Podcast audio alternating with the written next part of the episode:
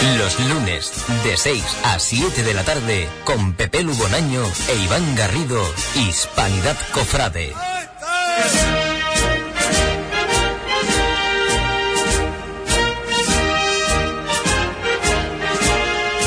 Buenas tardes. Lo que más nos gusta se acerca. Se acerca el tiempo, se acercan las ganas, se acerca la ilusión. Un programa más y el último aunque haremos uno más después de Semana Santa para recoger todas esas esencias que nos dejarán esta próxima semana. Como siempre, Iván Garrido, buenas tardes. Muy buenas tardes, Pepe Lu. Se acerca, ¿eh? Ya no queda nada, ya estamos. Ya estamos. En la técnica, Juan Infante, muchísimas gracias por estar una vez más. Buenas tardes. Y por cierto, que haremos las retransmisiones de Semana Santa como cada año a través de la radio. Que no, no vamos a dejar la Semana Santa por ser el último programa, ¿eh? Así que para adelante.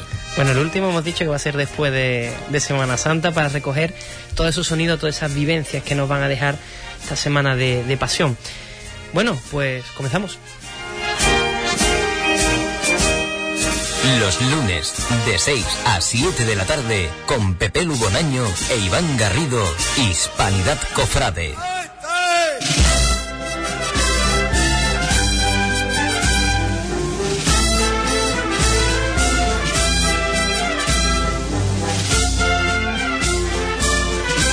Programa muy bonito el que tenemos hoy, programa especial, programa que queríamos hacer para todas esas personas que se encuentran tras el ordenador, tras la radio, todos esos cofrades que nos han acompañado prácticamente desde el mes de septiembre que empezamos con la salida extraordinaria de la Virgen de los Dolores de la Hermandad del Perdón y que durante tantos meses pues han estado ahí de una manera eh, casi casi regular porque no faltaban ningún día. Este programa va para ellos y queríamos hacer un programa especial. Esta, vamos a estar estas próximas dos horas. eh, hemos conseguido que Juan nos regale una horita más de disfrute y, vamos a tener un programa bastante entretenido, ¿verdad Iván? Sí, bueno, eh, siempre decimos que, el programa este no lo hacemos nosotros, simplemente que, le ponemos la voz, que son los, los oyentes los que hacen este programa. Y bueno, pues muchas han sido las peticiones, muchas han sido las inquietudes que, que planteaban algunos privados de, los seguidores que tenemos. Y bueno, como tú decías, unos seguidores fieles con un compromiso y una apuesta por Hispanidad Cofrade y por Hispanidad Radio, nuestra emisora.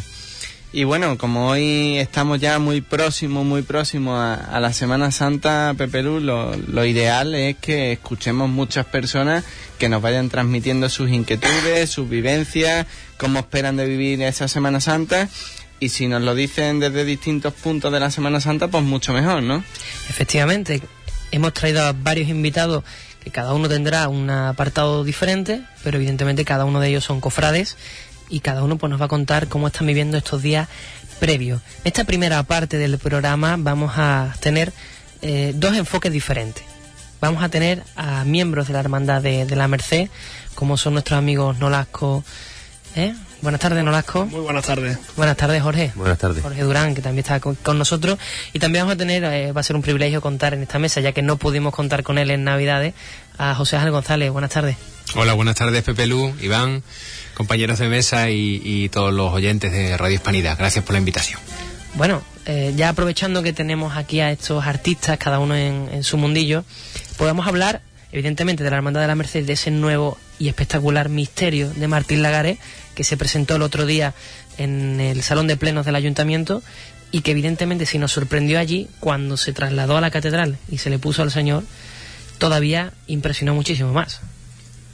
Bueno, buenas tardes de nuevo y, felices, vamos, nos encontramos muy felices en la Merced, nos encontramos muy contentos, a pesar de alguna crítica no constructiva que nos han, nos han pasado por ahí, pero bueno, a nosotros eso nos da igual, nosotros, como decimos, nos quedamos con, con los hermanos, que al fin y al cabo son los que han querido que esto sea una realidad y han querido que esto se lleve a cabo y, se realice con, con la mayor ilusión y el mayor desparpajo posible. Desde luego que sí, nosotros lo presentamos en el ayuntamiento, estuvimos allí, pusimos el, el misterio, lo colocamos en el salón de pleno, la gente llegaba, había gente reticente, había gente que, bueno, pues lo tengo que ver con el señor, tengo que ver montado en el paso, en fin. Ya todo eso se ha cumplido, ya se presentó, tuvimos la explicación de nuestro querido autor Martín, que ya más que imaginero es amigo personal de todo. Eh, y lo, nada, lo llevamos a la iglesia, lo pusimos en, la nave central y allí ya se vio el resultado final y el remate final con el, con el señor de las cadenas, ¿no? Puesto, ¿no? Y ya se vio exactamente cómo, cómo quedaba enfocado el misterio. Claro, porque, Jorge, mm, han sido muchas las personas que decían, no, porque que si la policromía, que si la cara de las imágenes. El propio Martín Lagaré lo explicó, eh, recurre a esa tendencia de la fealdad, ¿no? Para representar la maldad y que ha plasmado pues muy bien, ¿no? Con esos, sus sayones y esas imágenes que dan prácticamente miedo ver, mirarles a la cara. Hombre, yo creo que sí, que lo que, lo que se pretendía y lo que él pretendía y lo que nos presentó lo ha conseguido. O sea, él pretendía, bueno, lo que vemos hoy, ¿vale? Esos sayones, con eso, las policromías, el que se ha acercado y lo ha visto con el señor ya se ha dado cuenta de que no tiene sentido, eh, en fin, ¿sabes? lo que está puesto es lo que se pretendía. Y bueno, bueno como dice Nolasco, ante eso estamos muy contentos, porque se ha conseguido lo que se quería plasmar. ¿vale? José Ángel, en nuestra Semana Santa grandes protagonistas, hermandades con inquietudes, y a mí me gustaría que, que nos hablaras hoy como cofrade de a pie, como, como gran cofrade y, miembro de, de, la Hermandad del Prendimiento, y como voz de tantos onubenses en el, en el, ámbito cofrade, ¿no? Tú que escuchas, a ti que te llega, tú que te mueves en este, en este mundo diariamente, magnífico lo que, lo que hacen hermandades como los judíos, ¿verdad? Sí, lo primero que hay que decirles es que hasta eh, al Guernica hay gente que no le gusta. O sea que eh, aquí no estamos para que mm, nos guste a todos algo o nos deje de gustar. Estamos para intentar dar sentido a lo que hacemos, que tenga un fundamento histórico, que tenga un fundamento artístico y, los gustos hay que dejarlos a, un lado. Es imposible que gustemos a todo el mundo, comenzando por una emisora de radio o, por el estilo de una retransmisión a través de la televisión. La cuestión es hacerlo con profesionalidad y en el caso de una hermandad hacerlo con criterio. Y aparte de los gustos, la Hermandad de los Judíos ha hecho un magnífico eh, misterio con criterio desde el punto de vista artístico, porque Martín Lagares lo tiene, encima lo explica, y desde el punto de vista de la cronología y de la iconografía, igualmente, igualmente lógico. Así que a partir de ahí, mm, el libro de los gustos está en blanco y alguien se puede fijar en algún detalle o criticar otro. Pero lo cierto es que, mm, que, estamos deseando ver en la calle el misterio de los judíos y que agradecemos que haya hermandades como la de los judíos con esa inquietud. Y a pesar de que en los últimos años está cambiando y está desarrollando una actividad en cuanto a lo patrimonial bastante importante, que creo que no está corriendo, aunque tengamos una sensación de que están haciendo muchas cosas desde la priostía, desde, desde tantas áreas de la hermandad de los judíos. Eso habla de que es una hermandad que venimos viendo en los últimos años, que está absolutamente recuperada. Comenzó hace ya 10 años eh, con el impulso a los más jóvenes, a esos cortejos de niños que empezaron a poblar su, su estación de penitencia y su salida y eso ha ido poco a poco formando una nueva generación de cofrades que ahora empiezan a tener protagonismo, ideas y formación. ¿Cuántas veces hemos dicho que, que ahora en Huelva tras eh, años de universidad también, porque no tenemos que presumir de ello, y de conocimiento hemos incorporado a unos cofrades que están absolutamente formados en momento histórico, en artístico, y que esas personas se están incorporando a las hermandades. Los judíos, yo creo, al igual que casi todas las hermandades de, Huelva, están incorporando a esas personas y eso está haciendo que, finalmente veamos obras o rescates que merecen la pena les digo, el Guernica no le gusta a todo el mundo y es una grandísima obra de, arte. Eh, los cofrades, y en este caso la hermandad de los judíos, yo creo que ellos lo saben, deben de estar por encima de, gustos personales y seguro que ellos entienden que a mí me pueda gustar más el romano que está detrás que el que va tirando las cadenas que va adelante, pero que no tiene mayor importancia que la de simplemente preferir en un momento estético bajo nuestro pequeño y, nuestro pequeño criterio artístico lo que más nos gusta, lo que nos entra por los ojos.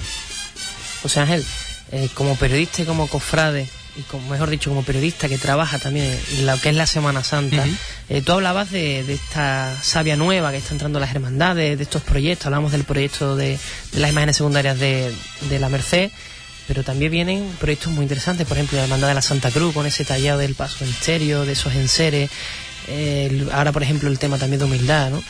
Parece que Huelva está otra vez renaciendo y, renovándose. Sí, yo creo que parte también de esa inquietud de la gente joven que, que se está incorporando y lo único que le pedimos desde los medios de comunicación que hacemos de alguna manera mm, de portavoz de la ciudadanía y que creo que nos debemos de quedar ahí en valorar simplemente eh, el trabajo, no entrar a valorar el resultado del mismo porque yo soy periodista, comunicador, me he formado en esto, pero no soy licenciado en Bellas Artes, o sea, sería absolutamente una osadía por mi parte tener que calificar una, una obra de arte.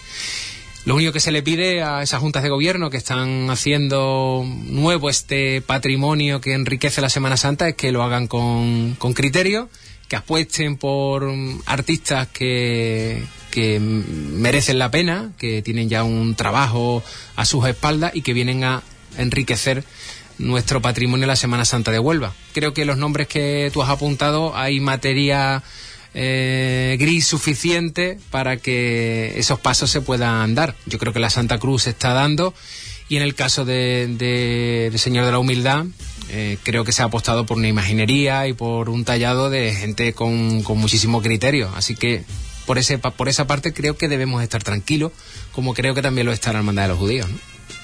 Yo reconozco ser un romántico de, de todo esto de, de la Semana Santa, pero yo planteo una reflexión y yo creo que, que los de la Hermandad de los Judíos vais a estar de acuerdo porque os lo he escuchado algunas veces, pero si os parece, bueno, pues abrimos un poco eh, el debate para que cada uno participe, ¿no?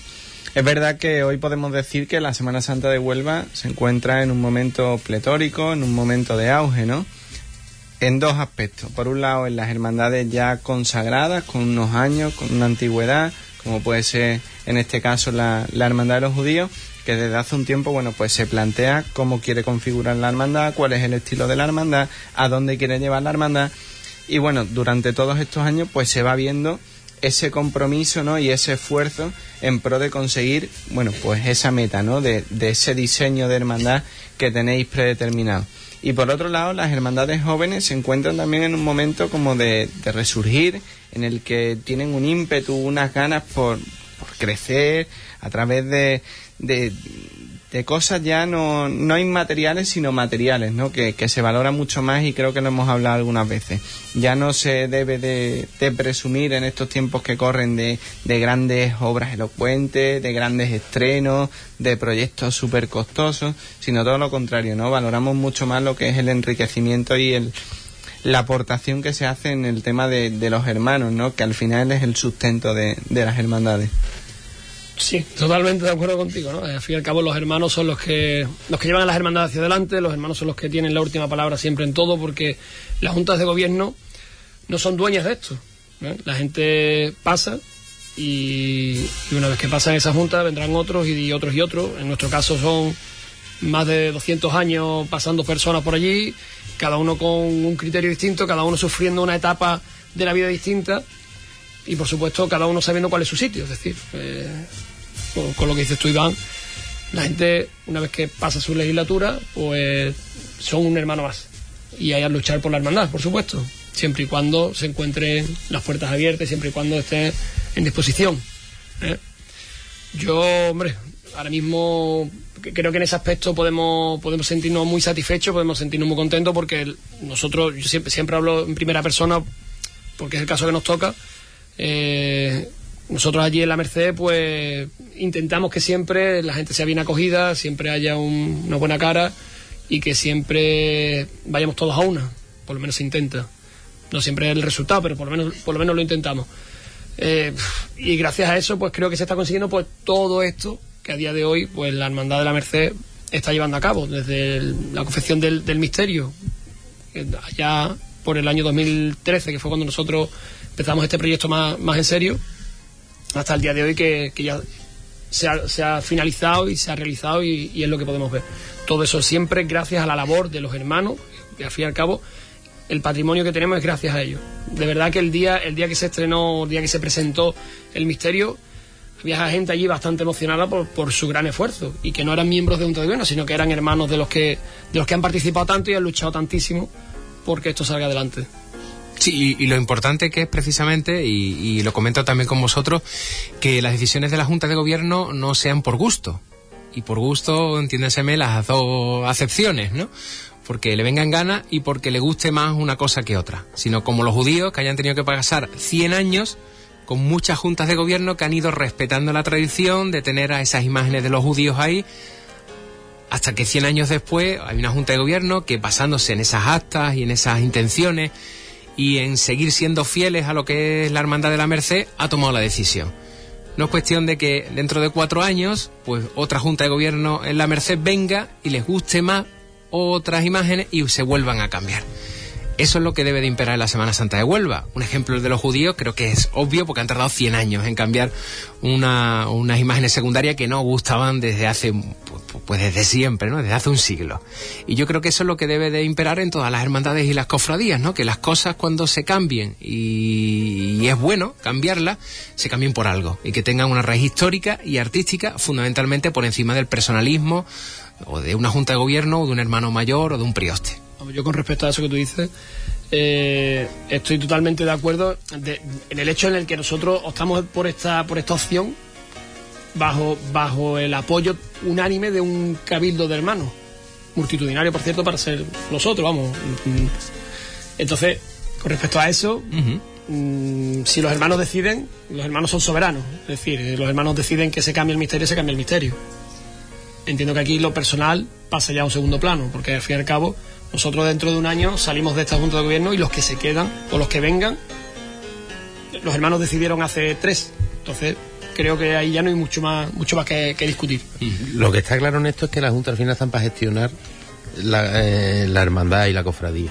¿Vale? A las eh, decisiones importantes las tienen que tomar los hermanos y si es, eh, como en el caso nuestro, como dice Nolasco, por unanimidad en este caso, pues mucho mejor.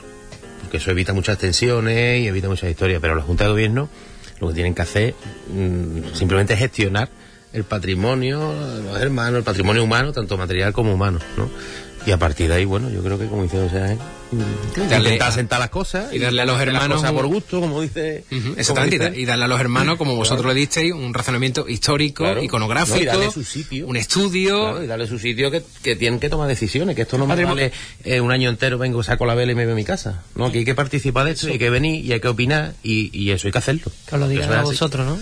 claro. El patrimonio humano después te lleva los materiales, es que es, el camino, es el camino. El patrimonio humano es el que te lleva el material. ese patrimonio humano es el que yo antes comentaba cuando presentamos el misterio que decíamos que había gente muy emocionada. ¿Por qué? Porque hay gente que ni siendo miembro de junta, incluso ni siendo hermano, con todo el trabajo que hemos realizado durante estos dos, tres años, pues se ve reflejado ahí, porque al fin y al cabo esas casetas de Colombina, esa barra de la cinta, las cruces de mayo, las papeletas de lotería, el Belén, el Belén de el cartero, el cartero, todo eso está allí reflejado, es decir, que tú lo estás viendo, aquí está mi trabajo aquí está nuestro trabajo. Sí, podemos decir que el Jueves Santo es como el premio, ¿no? claro. El día grande para disfrutar después de todo el año. Bueno, yo sé, por ejemplo, Nolasco, porque tú no lo dijiste la otra vez que viniste, que eres una persona muy nerviosa de cara a los preparativos. pero ya que, ¿eh? este mucho más Ya que estamos aquí, ¿no? Eh, vosotros dos, Nolasco, eh, Jorge, ¿Cómo estáis viviendo estos días previos al Jueves Santo?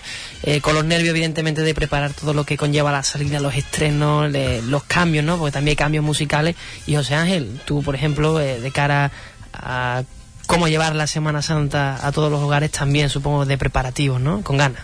Yo lo llevo fatal, ¿eh? Porque hay que, hay que dar muchas puntadas, tú lo sabes, porque comparte mucho, mucho tiempo con nosotros en Huelva Televisión y son muchísimas, muchísimas puntadas las que hay que intentar cerrar eh, desde el camino que debe de tomar el técnico para que pase del polvorín a San Pedro por el sitio más corto, que parece esto como, como un diputado mayor de gobierno, en el menor tiempo posible, eh, con lo cual tiro de experiencia en el prendimiento para hacerlo eh, ir de un sitio para otro, para que, para que estén pendientes hasta intentar cuadrar al minuto el sitio y el lugar donde tenemos que estar para que la gente en casa nos vea.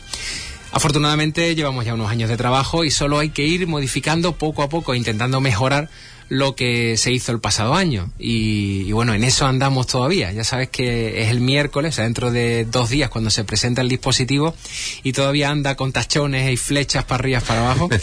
Pero bueno, estoy seguro que al final, que al final sale bien porque hay buenos profesionales en Huelva Televisión y, seguro que, que la gente va a poder disfrutar de una Semana Santa muy intensa. Además, este año, como sabes, con, con la ampliación del equipo, con, con la vuelta a casa por Semana Santa de Nacho Molina, que no es poco. Nosotros, ¿qué te voy a contar? Metido en la vorágine esta de, de preparar todo, ¿no? Estamos a 10 días del Jueves Santo y, y estamos pues a tope. Desde, bueno, en nuestro caso con el montaje de los pasos, la cera, las papeletas de sitio, los opiniones de la hermandad, eh, las túnicas, este año se incorpora, se incorpora, se recupera la capa con lo cual la gente va a comprar la capa. Claro, eso es lo que iba a decir, ¿no? Que muchos piensan que se estrena nada más que las imágenes se No, no, claro. Se estrenan las imágenes, el corte musical en, en ambos pasos, eh, se estrenan marchas también dedicadas a la Virgen, se estrena detalles en los nazarenos. Tenemos hasta escudo después de, 200 años. Está bien ya, ¿no? Tenemos hasta un escudo corporativo que ya era hora. Soy la Junta Revolucionaria de la Hermandad, ¿eh? siempre con sentido, siempre con su sentido. No nos, hemos, no nos hemos inventado nada. ¿eh? Las cosas hay que hacerlas. las cosas siempre han tenido su sentido. La capa se perdió no porque los hermanos, como hemos comentado antes, lo decidieran. Se perdió por, por la falta de recurso económico que había en una época de, en donde la sociedad lo estaba pasando mal. Y entonces, ¿por qué se deja de sacar la capa? Para fomentar el, el que no haya un gasto muy, muy elevado y el hermano pueda salir, que sea sin capa. Se perdió, se perdió, se perdió y hasta el 76 que se dejó de, que dejó de salir en los últimos tramos del palio y ya pues desde el 76 hasta este año pues se ha dejado de, de, poner la capa. ¿Qué es lo que pasa? Pues, oye, el hábito está incompleto, porque es que parecíamos, en fin, o una cola o una capa, pero que parecíamos un rotulado carioca. ¿Verdad? Es que era una cosa que, que yo lo entiendo, vamos, sin, sin menospreciar, por supuesto, que, pero sí que es verdad que eh, tú veías el hábito y le faltaba algo, o una cola o una capa. Lo que no puede ser es que vayamos ahí con un hábito y un escapulario por delante y por detrás. Algo habría que poner. Lo más lógico que era, pues recuperar lo que teníamos, lo que se perdió no por, por mm, que quisiéramos, sino se perdió por, por fuerzas mayores. Pues venga, vamos a proponer a los hermanos si queremos recuperar la capa. Los hermanos dijeron que sí. Pues ya está, pues este año, a partir de este año y durante los próximos tres más que este, pues iremos incorporando poco a poco la capa y, y el escudo, por supuesto. Y también cambiamos en el hábito que ya no va el escudo de la Merced, sino que va la cruz, digamos que va basada en la cruz mercedaria. No es la cruz mercedaria exacta, porque la cruz mercedaria en este caso es blanca, nosotros vamos a llevar un burdeo, ¿vale? Pero está basada en lo que es la cruz mercedaria. Ha sortado ahí entre medio de que estrenáis escudos y demás y algunos de los que nos estén escuchando dirán, bueno, un estreno de escudo, una hermandad con 200 años, ¿cómo que estrena un escudo? No, el escudo se estrena porque la hermandad había venido utilizando tres escudos diferentes, ¿vale? Tres escudos no pertenecientes a la hermandad, sino pertenecientes a uno a la Orden de la Merced, otro a la Orden Servita y la esclavitud, la, la esclavitud de, la, esclavitud. De, ambas de ambas de ambas de ambas digamos corporaciones. Entonces la hermandad realmente no tenía un escudo corporativo, ¿vale? Se usaban los tres indistintamente, pero no se tenía. Entonces, se ahora este año también se presenta a los hermanos un proyecto en el que eh, se presenta un escudo corporativo basado en uno que diseñó Juan Manuel Rodríguez Ojeda y que bueno que actualmente salen en los paños de bocina, en un paño de bocina nuestro.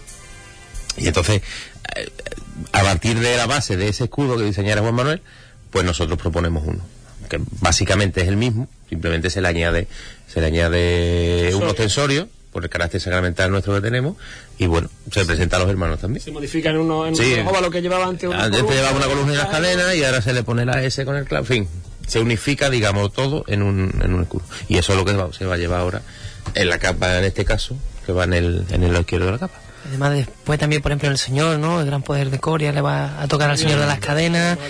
Eh, también la novedad, ¿no? En el, Señor del Buen Viaje también lleva acompañamiento musical. Eso que es algo que nos comentasteis vosotros, que se hacía antiguamente, ¿no? Que no siempre ha salido el Señor en silencio. No, no, no, no, no. No, no, sé si... mucha gente tiene esa duda, ¿no? No, no, no. El Señor ha salido siempre en silencio. Siempre en silencio. La única, digamos, musicalidad que llevaba era o bien el tío de capilla o bien un, coro de voces blancas que ha, llevado un año, ¿no? Pero lo que es una banda de, música o una banda de cornetas y tambores no lo ha llevado nunca. También es un estreno. Claro, sí, en cierta medida sí. Se puede llamar estreno. Será un estreno y además algo muy novedoso porque, bueno, seremos los primeros en ver el Señor de Buen Viaje con, con música. En, cualquier momento de, la historia del Señor de Buen Viaje dentro de la, de la hermandad, que son 74 años en este 2015, es la primera vez que, se, que va a llevar música. ¿Qué digo yo, Nolasco? ¿Y si no gusta este año, se quita para el año que viene o hombre eso eso nosotros esa decisión nosotros ahora mismo eso no lo contemplamos es decir eh, a, esta legislatura le queda este año y el que viene la salida de este año y la, del que viene y nosotros de momento para estos dos años seguramente el señor saldrá con música si no termina de gustar porque vemos que a los hermanos no les gusta vemos que ha sido algo que no ha calado dentro de, de los hermanos o simplemente porque sea inviable por el por el cortejo por fin puede haber muchísimos imponderantes para que esto no, no siga adelante y no, y no funcione. Pues dentro de dos años, la siguiente Junta de Gobierno tiene la, la voz y la, decisión de, de, tomar a, y a seguir con, con la banda. Claro, nosotros, por nuestra parte, por nosotros respetan, no es una decisión a la ligera. A ver, es una decisión que se ha tomado mm, teniendo en cuenta muchas cosas y bueno, creemos que va a funcionar. Entonces, por eso lo llevamos a cabo. Si es verdad que bueno, que al ser una novedad de un, de un cortejo como el nuestro, con tres pasos, y una banda en medio donde no había antes, eh, bueno, pues sí es verdad que puede dar lugar pues, a no sabemos muy bien qué, porque realmente, ¿sabes? Eh, se va a intentar hacer todo lo posible para que no... Efectivamente, pero bueno, ya dentro de... Cuando nosotros acabamos en mayo del año que viene, ya el que venga tendrá que decidir, pero en principio el señor Buen Viaje va a ir con su banda de cornet y tambores. Lanzo otro, otro asunto eh, hablamos de, horarios, de itinerarios y tuvimos aquí a los responsables del consejo que nos estuvieron comentando, bueno, pues que iban más o menos en, la línea de, años anteriores, que simplemente, bueno, pues eran algunas correcciones eh, de puntos muy concretos, pero que siempre se, se trabajaba sobre, el, sobre lo que existía, ¿no? siempre hemos escuchado y muchas veces lo pregonamos de una forma más acertada o menos acertada, el hecho de que las hermandades estén cuanto menos tiempo en la calle mejor, de que el recorrido sea lo más corto posible, planteamos ciertos argumentos que, que bueno, lo, lanzamos ahí a Voz Populi muchas veces a lo mejor sin un conocimiento de la realidad y del porqué de ciertas, de ciertas cuestiones, ¿no? Y este año, bueno, pues habrá alguien que, nos esté viendo y habrá visto que hay ahí alguna diferencia con respecto al año anterior en lo que es, es al tema de, de horario, que vaya a estar media hora más en la calle. ¿A qué se debe eso? ¿El por qué? ¿Qué explicación podemos dar de todo esto? El tema de los horarios es un tema bastante pantanoso ¿vale? Y un tema, voy a llegar a decir hasta delicado, porque todo esto parte de la Hermandad de los Judíos mm, presenta un proyecto para solucionar el tema del Jueves Santo, que es un tema preagudo, vamos, que no, que hay una problemática grave con, con los recorridos, con, con los cruces, con, con las hermandades. Tenéis que tener en cuenta que somos cuatro hermandades y tres de ellas salen de 200 metros de radio, o sea, es que es una cosa que mm, nos juntamos todas en, en el centro en, en, cinco calles.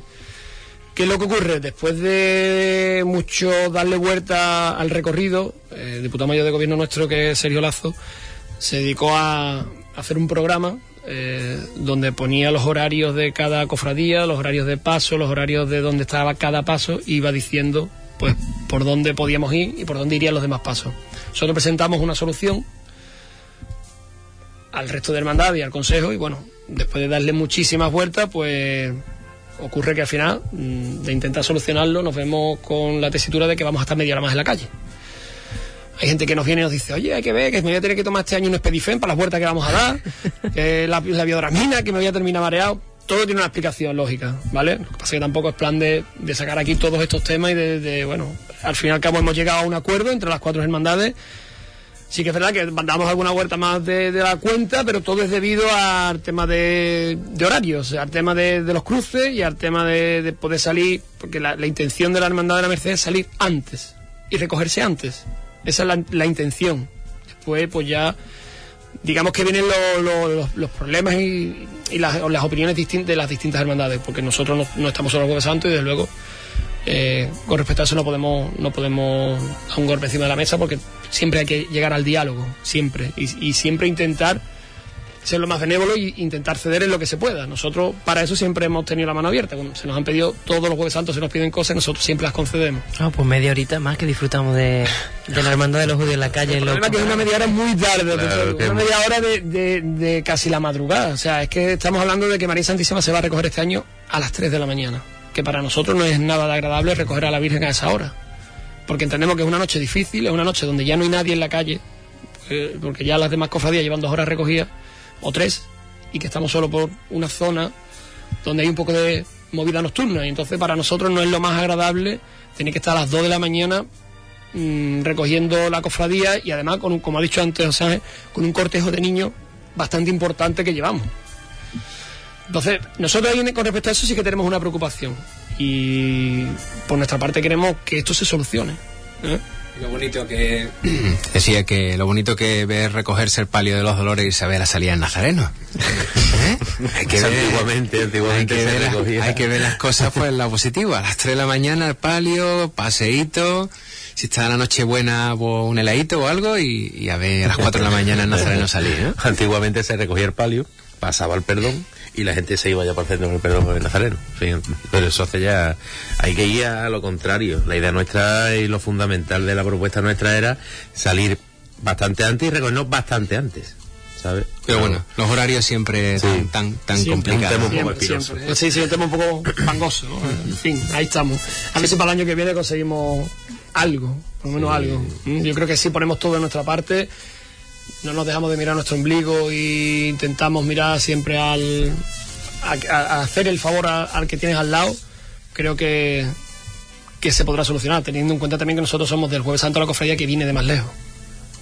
Entonces bueno que eso se tenga también en cuenta yo creo que también es digno de, de, valorar bueno el trabajo que hace el Consejo de Hermandades José Ángel tú que has sido diputado mayor de gobierno de, de la Hermandad del Prendimiento. Fui el, como... fui el último al que le pusieron un laudo os recuerdo.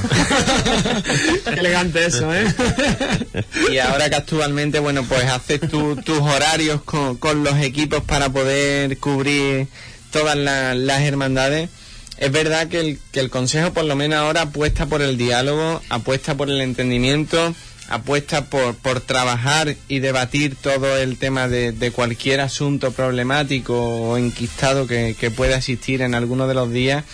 Y es cierto que parece ser como que todo va fluyendo de una forma bastante mejor, ¿no? Hombre, lo que está claro es que eh, la jornada hay que verla como un todo. Por tanto, cualquier eh, cambio, cualquier iniciativa que se proponga, las hermandades todas de, deben de comprenderla y aceptarla como decía Nolasco, intentar explicar bien a las demás hermandades su necesidad y que ellos tengan la sensibilidad de aceptarlo. Que no, pues habrá que seguir al menos manteniendo lo que tenemos. Lo que no era de recibo, y la anécdota de antes pues viene a colación, es que una hermandad por ser más antigua, como se registraron los antiguos estatutos, por tener más nazarenos, prevalezca en su opinión sobre otra que sea más joven, y tenga menos nazarenos. Esa cuestión afortunadamente ya ha quedado en una página del pasado y ahora si no hay un acuerdo entre todas las hermandades del día, pues se deja el horario que está puesto y, y, y vámonos para adelante, ¿no? Ahora ha pasado en la madrugada de Sevilla, ¿no? Que han estado dándole vueltas, al final no ha podido llegar a ningún acuerdo y se queda el horario del, del pasado año. Creo que es lo lógico, es lo que debe de pasar lo más lógico aún que el sentido común que debería de imperar en las hermandades es tener un poco más de sensibilidad con respecto a determinadas características de algunas hermandades en las que a lo mejor un pequeño gesto, un cambio de una calle, un adelantamiento de un cruce puede facilitar enormemente la estación de penitencia de otra cofradía. Ahí creo que todavía nos queda mucho, mm. muchísimo por, por andar en la Semana Santa de Huelva como en otras Semanas Santa, vamos, no somos más especiales que, que otras. Pero ahí sí que mm, deberíamos dar un pasito adelante. ¿Hasta qué punto el Consejo puede obligar? Creo que no. Mm, ¿Hasta qué punto el Consejo puede intentar mediar? Pues sí. Tener un poco más fuerza en cuestiones de los horarios, pues a lo mejor. Pero es que venimos a donde venimos. ¿eh? Y creo que demasiado se ha, se ha avanzado en los últimos años. Bueno, pues para ir, digamos, cerrando un poquito esta primera parte del programa eh, ya que conocemos o que somos unos obsesos ¿no? de las predicciones meteorológicas que luego vamos a tener nuestro amigo Dani Zamora para que nos cuente un poquito, eh, ¿qué esperáis de esta próxima semana, de esta Semana Santa, eh, a nivel personal, a nivel de vuestras propias hermandades? Eh, contarnos un poquito. Bueno, yo creo que es lo que espera todo, lo que espera todo cofrade, ¿no? que sea una semana, una semana santa plena, que todo el mundo disfrute haga su estación de penitencia como, como cada uno quiera hacerla. Y bueno, a partir de ahí pues disfrutar con nuestras cofradías en la calle. Y, y yo creo que con eso el cofrade ya se queda contento. Que el tiempo nos respete, que parece que, que bueno, que por este año parece que está la cosa. Este año va a hacer hasta calor. que parece que, dice- que y ya está, yo creo que con eso todas las hermanas tengan suerte y, y ya está, simplemente. Yo lo único que espero es que a las 3 de la tarde nadie ponga Huelva Televisión para saber si una hermandad sale o no sale a la calle. sino que la ponga a las 3 de la tarde para ver abrirse las puertas del templo y Claro. la primera cruz de guía empiece a andar. Eso será muy buena señal, ¿eh? que no estén pendientes de los medios de comunicación para ver qué pasa, si hay hora de moratoria o no hay hora de moratoria. En el plano personal, José Ángel, Pues nada, que... esos ratitos que tú tengas para poder vivir desde una esquina, desde un rincón, desde un balcón. mis ratitos personales se juntan en lo profesional cada día porque mm, gozo además de un lugar privilegiado, afortunadamente en esa revirada de, de salida de la carrera oficial donde, bueno, con María Santísima de, de los Dolores tanto, tanto, tanto hemos disfrutado. Cada jueves a mí me cuesta trabajo quedarme ahí arriba. ¿Eh? porque siempre he dicho que me entran ganas de, de bajarme y de irme para la Merced detrás de ella, ¿no? Y estoy seguro de que, de que este año va a volver a ocurrir. Y el miércoles santo, pues que me aguante la rodilla y que podamos venir del Carmen y volver al Carmen bien sin problemas. Pues, hombre, yo aquí, hombre, por supuesto agradecer las palabras de José Ángel, ¿no? De- del palio de, de María Santísima.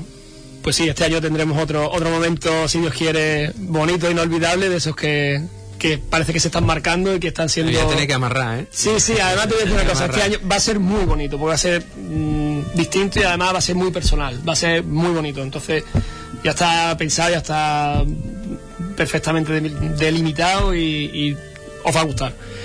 Disfrutar muchísimo de la Semana Santa, que para eso es para lo que nos llevamos trabajando todo el año, que cada una de las hermandades lo haga espléndidamente, porque todo el mundo sabe lo que lleva en lo alto cuando sale la cofradía a la calle, todo el mundo tiene esa penitencia de, de su año. Bueno, habrá años mejores, habrá años peores, pero lo mejor es que no pase nada, que el tiempo nos respete siempre, que, que haya un huevo frito en todo lo alto de Huelva. Yo prefiero ser que estemos achicharrados, que, que la gente salga pidiendo agua por todos lados debajo del paso. Que... Es verdad, yo lo prefiero a, estar con una chaqueta pasando frío, es que somos del sur, no nos queda otra. Entonces, lo importante de todo esto sería que, que todo el mundo pues disfrute de la Semana Santa y que, y que el tiempo nos acompañe. Sí, pero mu- por mucho calor que haga, siempre en esa recogida de los judíos, en ese porche de, de la universidad, siempre hace un poquito de, de rasca, de un poquito de viento. Aquello es muy Muy grande. grande, aquello es muy grande y corre mucho aire allí. Que allí hay mucha ventolera. Bueno, José Ángel, eh, antes de irnos, antes de irte, mejor dicho, eh, darte las gracias por haber estado aquí con nosotros compartiendo este ratito, Placer. que vaya todo muy bien eh, en la televisión y, un deseo, un mensaje que le puedas mandar a todas las personas que nos están escuchando. Que quien tenga oportunidad salga a la calle, a disfrutar de las hermandades y el que por lo que sea no pueda hacerlo, que se conecte a la radio, a la televisión, que cierre los ojos o que los abra bien, dependiendo del medio que elija, y que disfrute de la Semana Santa y del trabajo que hacen muchísimos profesionales que durante estos días vamos a trabajar para que se sientan como si estuviera pegadito, pegadito al respiradero de- del Señor de, de las cadenas, del buen viaje, de la Virgen de los Dolores y de tantas hermandades. Por delante mi agradecimiento a todas las cofradías que siempre que llamamos a sus puertas se nos abre, se nos facilita nuestro trabajo, porque ellos entienden que no se nos abren las puertas a nosotros, sino que se les abre a miles de onubenses que en todo el mundo y en sus casas o en los hospitales no pueden disfrutar de la Semana Santa como ellos quisieran. Así que que todos a nuestra manera disfrutemos de la Semana Santa.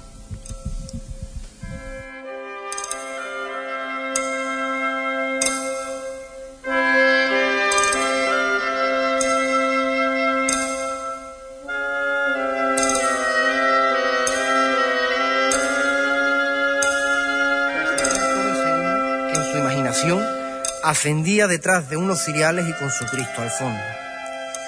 Su mirada se posaba en el infinito y pensaba cómo aparecía su cruz de guía por entre la nebulosa que le sabía gloria bendita. Era la hora, su hora, la que tenía dispuesta con alarmas en todos los relojes de su habitación y que el resto del año miraba para ver cuánto tiempo le quedaba al día más grande de su vida. Ese día su casa era una fiesta, por, más por él que por los demás que la habitaban, aunque él solo la disfrutaba las primeras horas porque su sitio estaba en la fila de nazarenos de su cofradía. Sus padres sabían de la felicidad que en aquellos momentos invadía el pequeño cuerpo de su hijo y preparaban todo como si de una mañana de reyes se tratara. A él no le hacía falta nada más, no necesitaba complementos externos porque toda su ilusión estaba puesta en el lunes santo. Ahora mira el reloj y su madre no le está anudando la capa.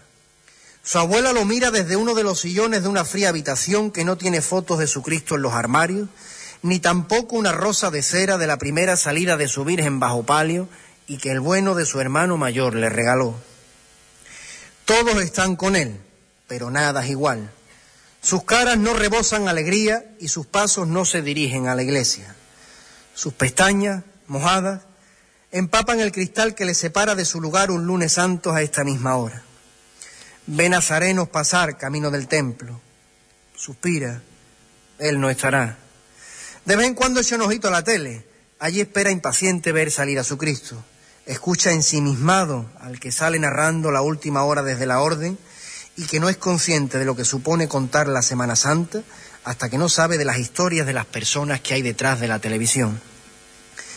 Sin embargo, él sabe que su Cristo no lo va a dejar que su cofradía no puede dejarle Pues ahí estamos escuchando un fragmento del maravilloso pregón que deleitamos con, con Nacho Molina el pasado domingo, vamos, ayer, y que nos dejó a todos un poco como en una nube. Teníamos ganas de escucharlo, había mucha expectación y cumplió. eh, con las expectativas, cumplió con los pronósticos y dejó a Huelva prácticamente a sus pies, ¿no? Como se pudo reflejar en esa ovación cerrada que se le dio al terminar. Nacho Molina, buenas tardes.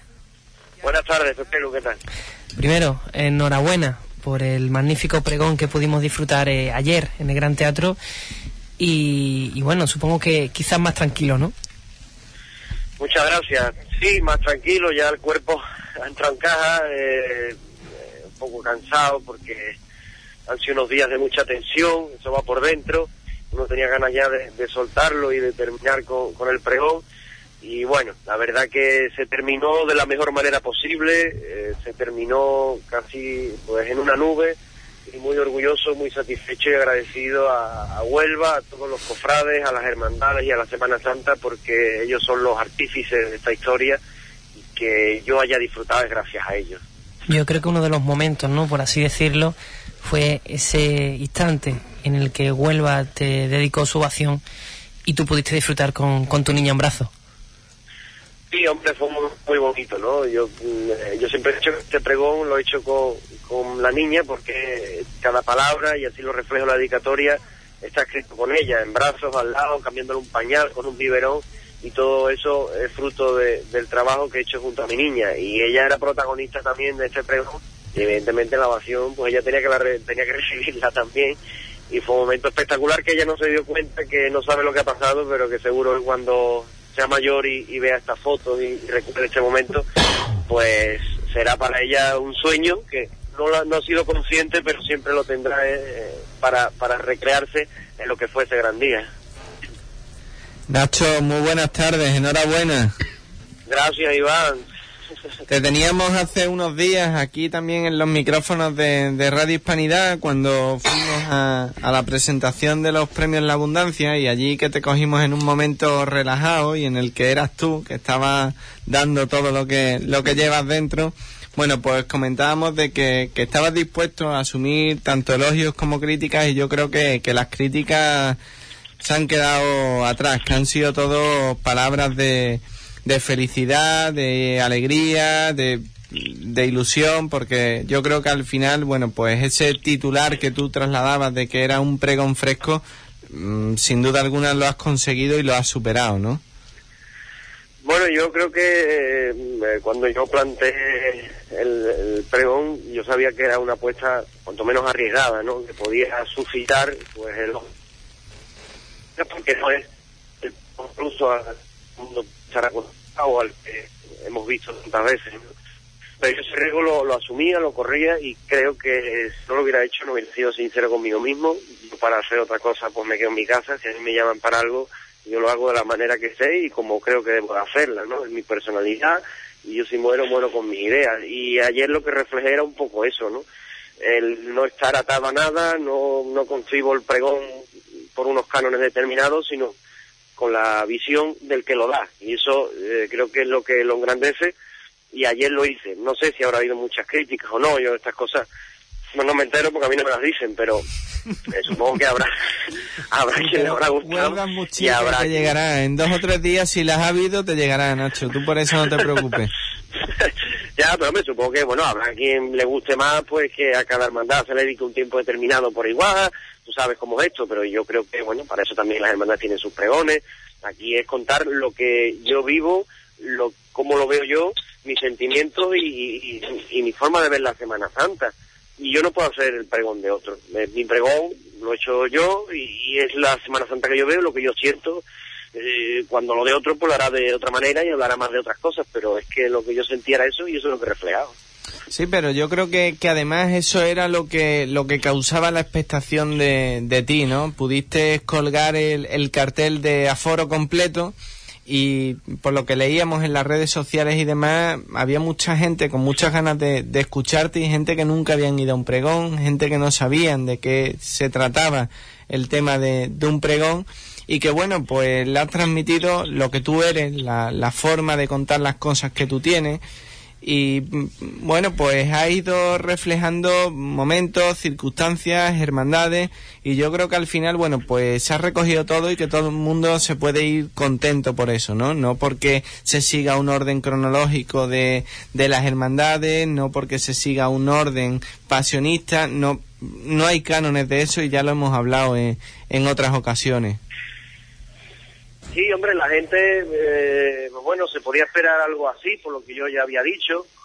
Y bueno, eh, es verdad que yo sobre todo me sorprendí, pues cuando empieza aquello está todo medio está oscuro y tú no ves cómo está el teatro, ves solo las primeras filas, un poquito más se veía hasta el final, pero cuando se enciende la luz y tú ves que la gente llega hasta el techo, te entra una cosa porque dice, menos mal que estaba apagado al principio y no se ve, si no esto todavía te acongojaría un poco más, pero pero bueno, esa expectación yo por lo menos espero haber devuelto eh, las acciones que había puesto en mí, la gente que fue ilusionada por primera vez a un pregón, que son muchos los que me dijeron que era la primera vez que iban, y yo espero que esos por lo menos hayan ido para casa con una sonrisa, con la ilusión de haber escuchado algo que les haya llenado y que haya sido su anuncio de, de la Semana Santa, ni mejor ni peor, con que la gente se haya sentido identificada con el pregón, sobre todo yo quería que la gente joven se sintiera identificada con esto, que no era un, pregón al uso que, que solo se hablara de gente que ha pasado por las cofradías, las que estamos muy agradecidos, pero que yo no, que lo podía haber hecho porque uno se pone a tirar y se pone a recordar a la gente y se hace,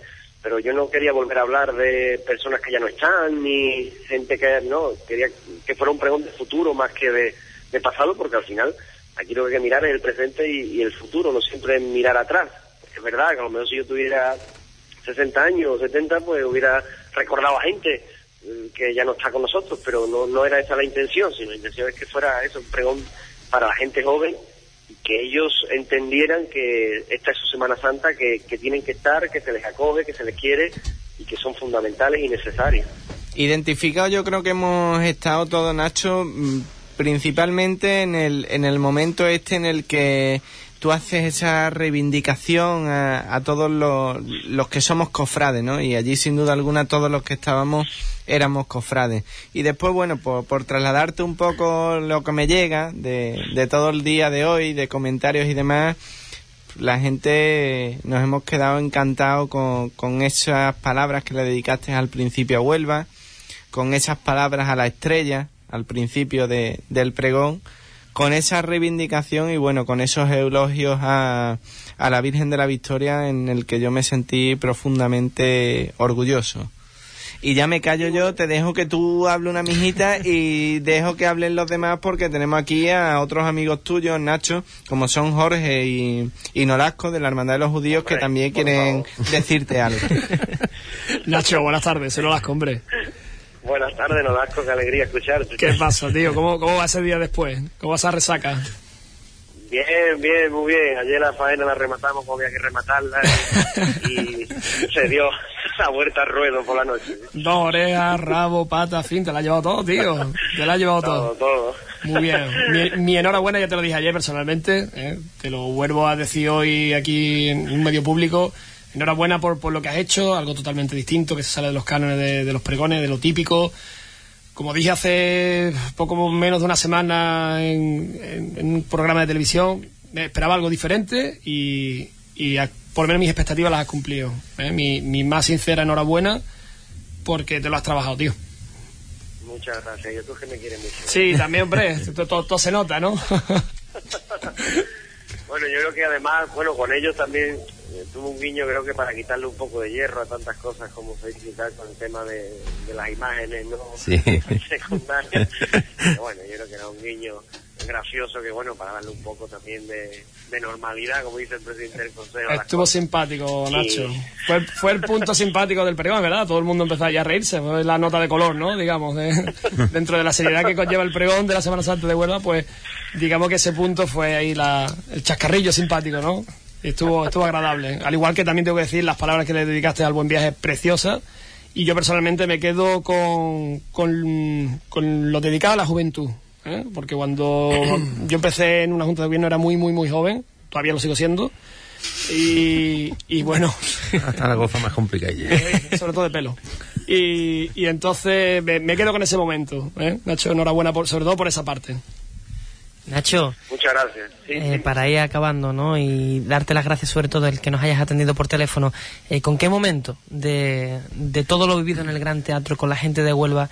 Sé que va a ser complicado, ¿no? Te pongo como en un compromiso, pero ¿con qué momento te quedarías? Si tuvieras que elegir uno, ¿con qué te quedarías? como tú dices, es difícil quedarse con uno, porque desde que me levanté fue un día de, de muchas emociones, de ver, por ejemplo, la Inmaculada que estaba en el altar mayor para la misa, después la llegada al teatro, la gente con, ahí estaba uno ya emocionado. Pero bueno, yo creo que al final, lo de la niña, pues eso se me queda grabado en el corazón, pero como momento de- del pregón, eh, vamos a hablar de lo que es el, el acto en sí, ¿no? Del pregón, yo creo que ese momento en el que está sonando la marcha, y, y tú dices, bueno, pues está mirando a la actriz y dice, esto es mío ya, ¿sabes? Y, y- y ahora queda la cara ahí y, y vas con la atención, porque todo el que diga que va allí maravilloso, sin nervios, y eso es mentira, eso es mentira. Cuando tú te ves allí, a ti se te cae el mundo a los pies, tú no sabes si echar a correr, si pegar una espantada, y, pero, es- pero esa tensión es tan bonita de decir, bueno, es que ahora voy a pregonarle a mi gente, a mi ciudad, a mis amigos, es tan bonita esa sensación cuando va terminando la marcha y te tienes que levantar y decir, bueno, eh, vamos, yo lo pensé, digo, bueno, esto ya al final estamos aquí, hay que sacarlo para adelante y vamos a, vámonos. Y, pero, pero de verdad una experiencia que creo que, que para cualquier persona que, que le gusta la Semana Santa, que vive esto como la viví la que estáis ahí, yo eh, ojalá algún día la podáis vivir porque mm, es impresionante. Merece la pena vivir esta experiencia. Ya digo, eh, con mucho miedo, con toda la tensión del mundo, pero ahora que ha pasado lo recuerdas y dice, bueno, pero qué bonito, qué miedo, pero qué bonito, qué bonito. Y además yo considero que esto es una vez en la vida, que estas cosas tienen que pasar una vez y una vez que las has vivido, ya no tiene que vivirla más, porque ya nada será igual. Entonces, como yo me lo he tomado como eso, como una vez en la vida, aunque hay ay, no, no, yo esto es una vez en la vida. De verdad, cosas que no se pueden repetir.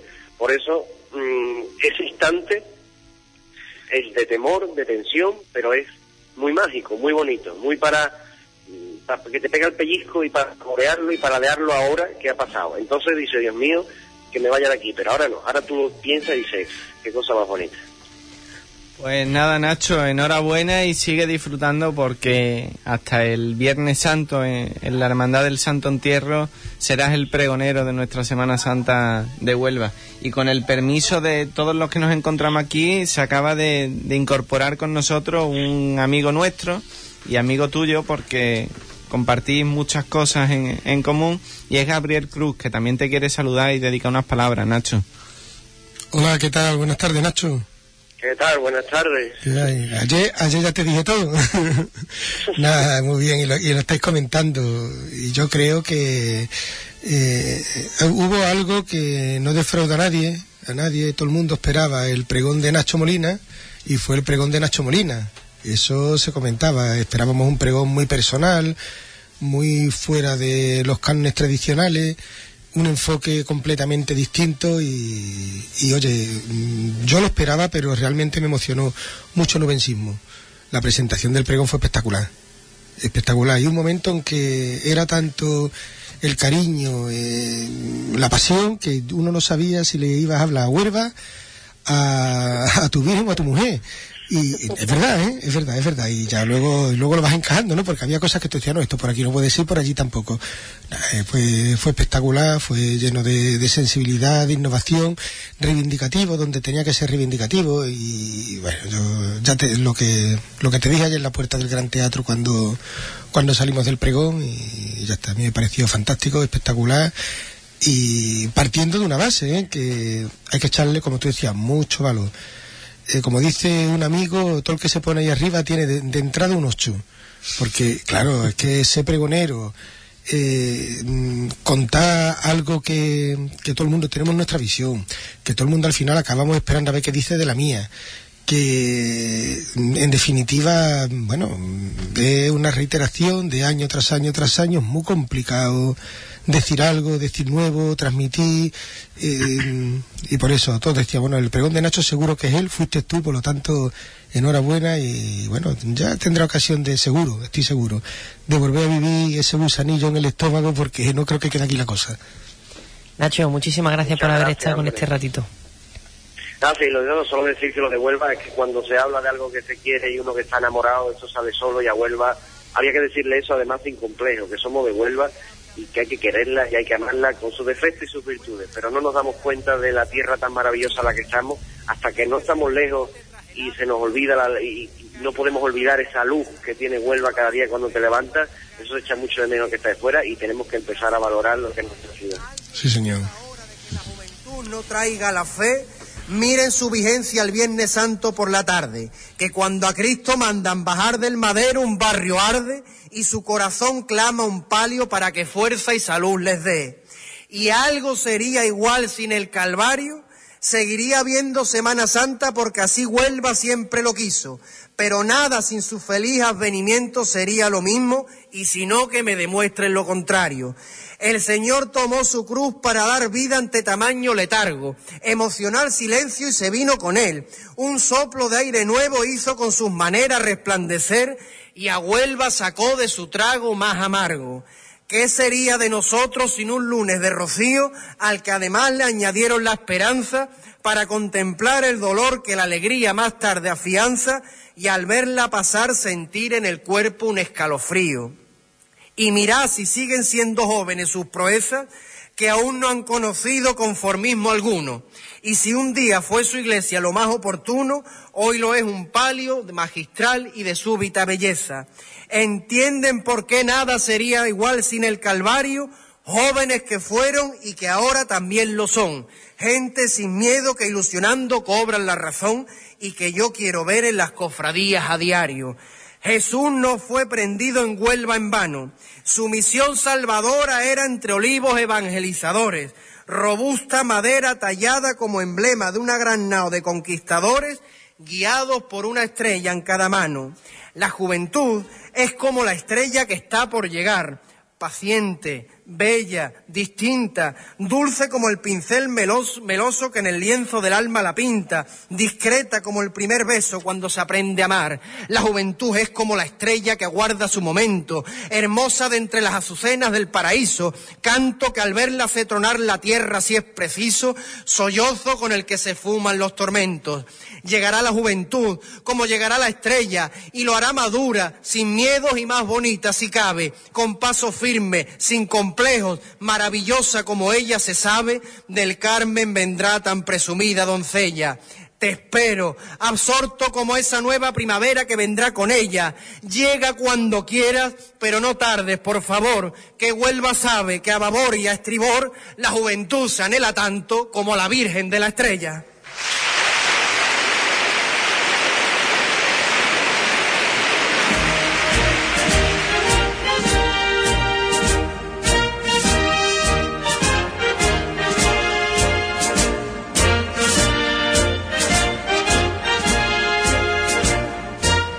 Escuchamos un fragmento de este maravilloso pregón que, que nos hizo disfrutar Nacho Molina ayer, en la jornada del domingo en el Gran Teatro. Nosotros continuamos. Tenemos todavía una hora más para hablar de Semana Santa, para hablar de nuestra ciudad, para hablar de Huelva. Y vamos a hablar, vamos a hacerlo con una persona implicada en su ciudad y muy cofrade. Gabriel Cruz, muy buenas tardes. Hola, buenas tardes. Gabriel es candidato a la alcaldía de Huelva por parte del Partido Socialista, pero es un cofrade más, un onubense más. Y qué bonito se pone Huelva en la próxima semana, ¿verdad? Sí, bueno, Huelva, como decía, es muy bien dicho, por cierto. Ayer Nacho está bonita siempre. Está bonita cuando tiene sol, cuando tiene luz, hasta cuando está nula. Pero en la Semana Mayor sí es cierto que, que tiene algo especial, que tiene algo diferente. Sus mañanas son de otra manera. Y, estamos ahí, estamos en puerta ya para disfrutar de, lo que nos gusta, de lo que nos mueve, de lo que nos tira a la calle y lo tenemos aquí al lado ya. Tú como cofrade, como nubense, eh, ¿qué esperan de esta Semana Santa próxima que está ahí al lado, a la vuelta a la esquina? ¿Qué esperas de, tu ciudad? De, todos los nubenses, ¿no? Que salgan a la calle, que disfruten de la ciudad. De la ciudad nada nada diferente, ni de, ni de los ciudadanos, de los nubenses, no espero nada diferente, lo que hacemos siempre responde estupendamente, respondemos en los barrios, en el centro, en todos los momentos, las cofradías siempre vamos muy acompañadas, no espero nada, yo lo único que espero es lo que esperamos todos, que tengamos poquísimo que mirar para arriba, a ver si no, no tenemos que mirar al cielo para nada y poder vivir cada uno la nuestra y luego la de, la de, la de todos eh, como, como solemos hacerlo, porque ahí tiene un componente muy importante de, de tradición, de, de, vivencias de año tras año, que cuando uno mira para atrás y dice, yo llevo 25 saliendo, 30, 40, no sé, y porque lo que es de la ciudad, nada, la ciudad es lo de siempre, que esté preciosa, que estemos todos en la calle y que estemos todos disfrutando, y desde el primer día, desde, desde los dolores, el, viernes, incluso, está ambientada eh, también, es curioso, a mí me gusta acercarme por allí, por, por el Higuerave, a la Virgen del Prado el viernes por la tarde, que tiene buen ambiente. Están los chavales ahí intentando sacar para adelante su hermandad. Luego ya los dolores y a partir de ahí lo que podemos esperar es belleza, emoción, cofradía, sentimiento y, y bueno, y unas estaciones de penitencia fantásticas todas. Y a nivel personal, ¿cómo vive Gabriel Cruz la Semana de Pasión de la ciudad de Huelva? Yo a nivel personal, mm, al margen de mm, al margen de, de, disfrutarlas todas porque me gusta, porque me gusta estar en, la calle, en diferentes lugares, yo la vivo como una espera ansiosa a, la llegada del martes santo y después pues la vives con el disfrutar del resto de cofradías que se tiran a la calle, pero ya con el orgullo y con la satisfacción de haber hecho tu, estación de penitencia, de haber disfrutado de tu hermandad. Y yo creo que son dos momentos. Yo, mi, mi punto intermedio lo marco en el martes, antes con mucha expectativa y después pues disfrutando desde el orgullo y con muchas ganas de comentar todo lo que pasó ese martes que, que para mí es uno de los días más importantes del año. Si algo tenemos los que nos llamamos cofrades, y Nacho hizo una reivindicación y unos elogios a, a los que nos llamamos cofrades, es que por encima de, de todo está eso, el, el ser cofrades, ¿no? Y aparte de, del cargo que, que, tú ostentes o de las responsabilidades que tú tengas, a lo que tú nos falta nunca es a tu estación de penitencia con tu hermandad de, de los estudiantes, que es lo que siempre has mamado desde pequeño y con lo que tú te sientes identificado, ¿verdad? No hace falta renunciar a nada, sino que uno tiene que mostrarse. Es así, que uno somos como somos, y yo lo digo muchas veces, yo igual si hubiese nacido en Bilbao pues estaría estaría de escolar y no cortando tronco, levantando piedras, que está muy bien, me encanta. Claro, es verdad, pero aquí esto es lo nuestro. Entonces, insisto, para mí el día de los días más especiales del año a nivel personal es el martes santo. Yo, insisto, disfruto de los eh, viernes, el domingo, el, el lunes, pero lo disfruto en la expectativa, en la espera. Y el resto desde el orgullo de nuestra estación de penitencia, de sentirme eso, muy orgulloso de, mi hermandad, de mi hermandad en la calle. Y ese es el punto de inflexión, pero el martes para mí es un día muy especial. A mí me gusta, bueno, solemos cumplimentar a, las hermandades que hacen esta acción de penitencia y nos acercamos por, las iglesias. Yo siempre el martes lo termino en la mía, Además procuro terminar tempranito para poder quedarme con mi gente y hablar de, Semana Santa, hablar del día, de, lo que tenemos por delante, estar allí y realmente ese día, cuando no nada de tiempo, en mi casa. Yo aburo hasta el final, voy a mi casa, recojo la túnica, el morrillón, la alpargata, el partido me vuelvo otra vez. Yo en mi casa ese día, desde que salgo por la mañana hasta que llego ya por la noche, igual estoy 15 o 20 minutos. Mm, Es un día que yo vivo muy intensamente en mi hermandad, es muy, muy especial y, y, por tanto deseando que llegue y no tiene nada que ver. Iván, no tiene nada que ver, cada uno es lo que es y de lo que sea somos seres complejos en el sentido de que tenemos muchísimas, bueno, muchísimas caras o muchísimas cosas que nos llaman, que nos motivan, que nos mueven, eh, con las que nos comprometemos y esta es una de ellas. Por lo tanto, ahora lo que toca es disfrutarlo al máximo, ya digo, y esperar vestirme de negro.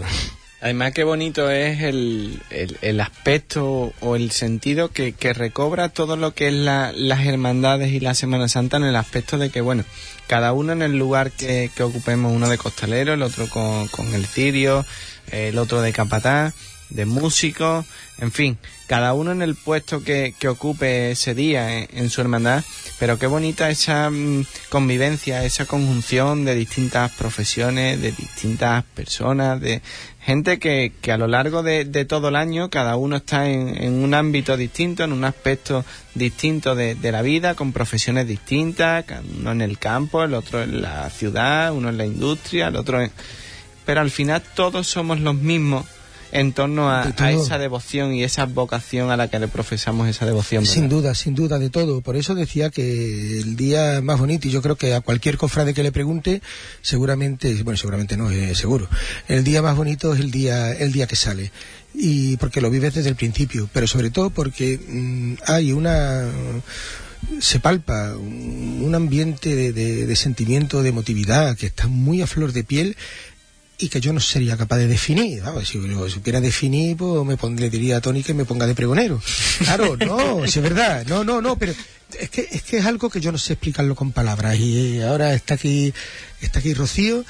Y, y es verdad, muchas veces casi ni hablamos más allá del tema del tiempo cuando se encarta, o de cómo va el protocolo, o cuántas papeletas tenemos, o que si hay que estar a tal hora pero lo que tú estás sintiendo es otra cosa. Y, lo- y cómo lo notas? Lo notas en un apretón en el brazo, en un abrazo, en un beso, eh, todo. Y es lo que tú decías, Iván, con la gente que se mete debajo, los costaleros, los capataces, eh, en junta de gobierno, los diputados, los hermanos, los que te acompañan contigo, los que van contigo haciendo toda la estación de penitencia, esos ratos que tú te acercas a tu titular y te quedas mirándolo y te quedas un ratito ahí.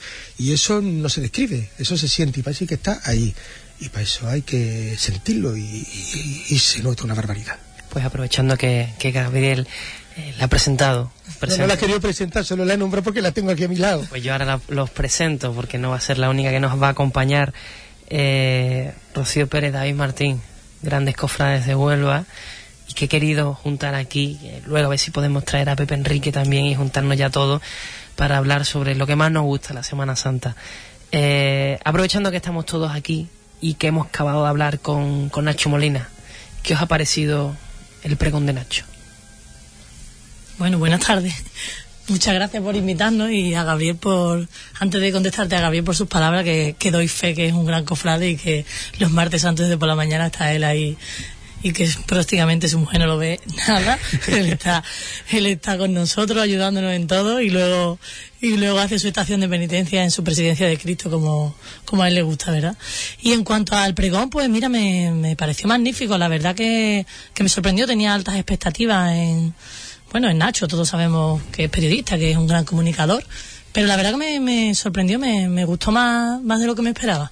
Pareció que comunicó mucho y que tocó temas que, que en otros pregones no, no se han tocado y la verdad que, no sé, a mí personalmente me llegó. ¿Con qué momento te puedes quedar tú, David, del pregón? Muchos. Desde que comenzó, Nacho nos trajo un soplo de aire fresco a, a la Semana Santa. Desde que comenzó su andadura con los micrófonos. Eh, ha sido innovador en muchas cosas y en el pregón, desde luego, no, no podía ser menos. Fiel a, a sí mismo, ¿no? Sería, no sería él si no hubiera dado este tipo de pregón. Hombre, personalmente, lógicamente, cada uno se queda con, con el pellizco de, de su hermandad. eh, el compás del Señor de las Penas, por ejemplo, ¿no? Fue, fue muy emotivo personalmente para mí.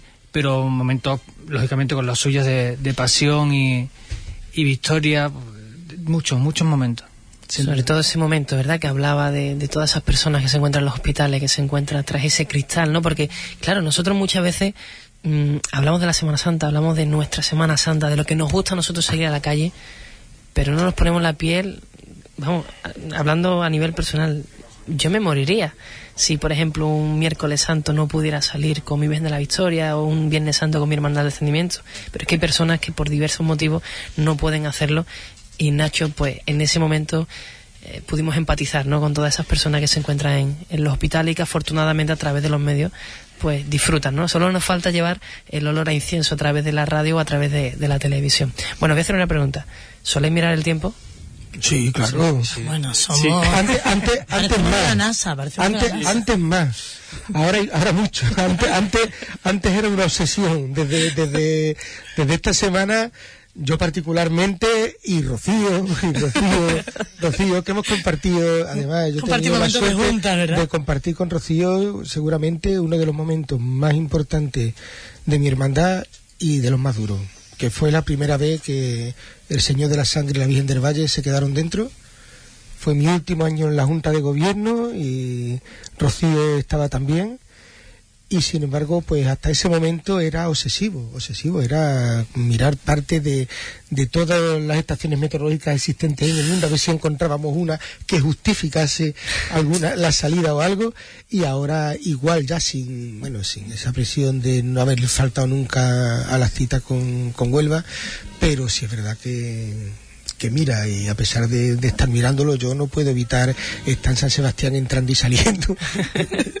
Cuando canto gota de rocío mira fu, parece que va a llover parece que para ir un claro parece que no sé qué. Puede ser parte otra vez pero yo creo que eso lo hacemos todos. Bien sabe Dios que ese día miramos los partes habidos y por haber incluso nos reñíamos nosotros mismos por salir con el morrión descubierto. Está lloviendo no está lloviendo. Es horroroso la verdad que es horroroso. Y y es un problema porque yo creo que antiguamente no tendrían tantos partes, porque ahora tienes el parte del consejo, el parte, tiene tanto que es que ya no sabes qué decidir, eres un poco la bruja lora en ese momento y tú dices, bueno, a ver, ¿qué, qué hago? Porque a veces, ¿no? Utilizamos los partes claro, que más nos conviene. Claro, efectivamente. ¿no? Que queremos escuchar. Claro, bueno, pues va, mira, tenemos al teléfono, yo creo que una de las personas que tiene más trabajo por culpa nuestra en estos días, como es Dani Zamora. Dani, muy buenas tardes. Buenas tardes primero, darte las gracias por atendernos vía teléfono eh, al programa. Y bueno, cuéntanos, eh, mucho trabajo, te han llegado ya muchos mensajes a través de Twitter, a través de la web. ¿Cómo van esas visitas a las predicciones? A ver, el problema es que desde que empezó la cuaresma ya, uh, uh, ya había gente preguntándome. y no, por favor, que quedan 40 días, es imposible saber nada.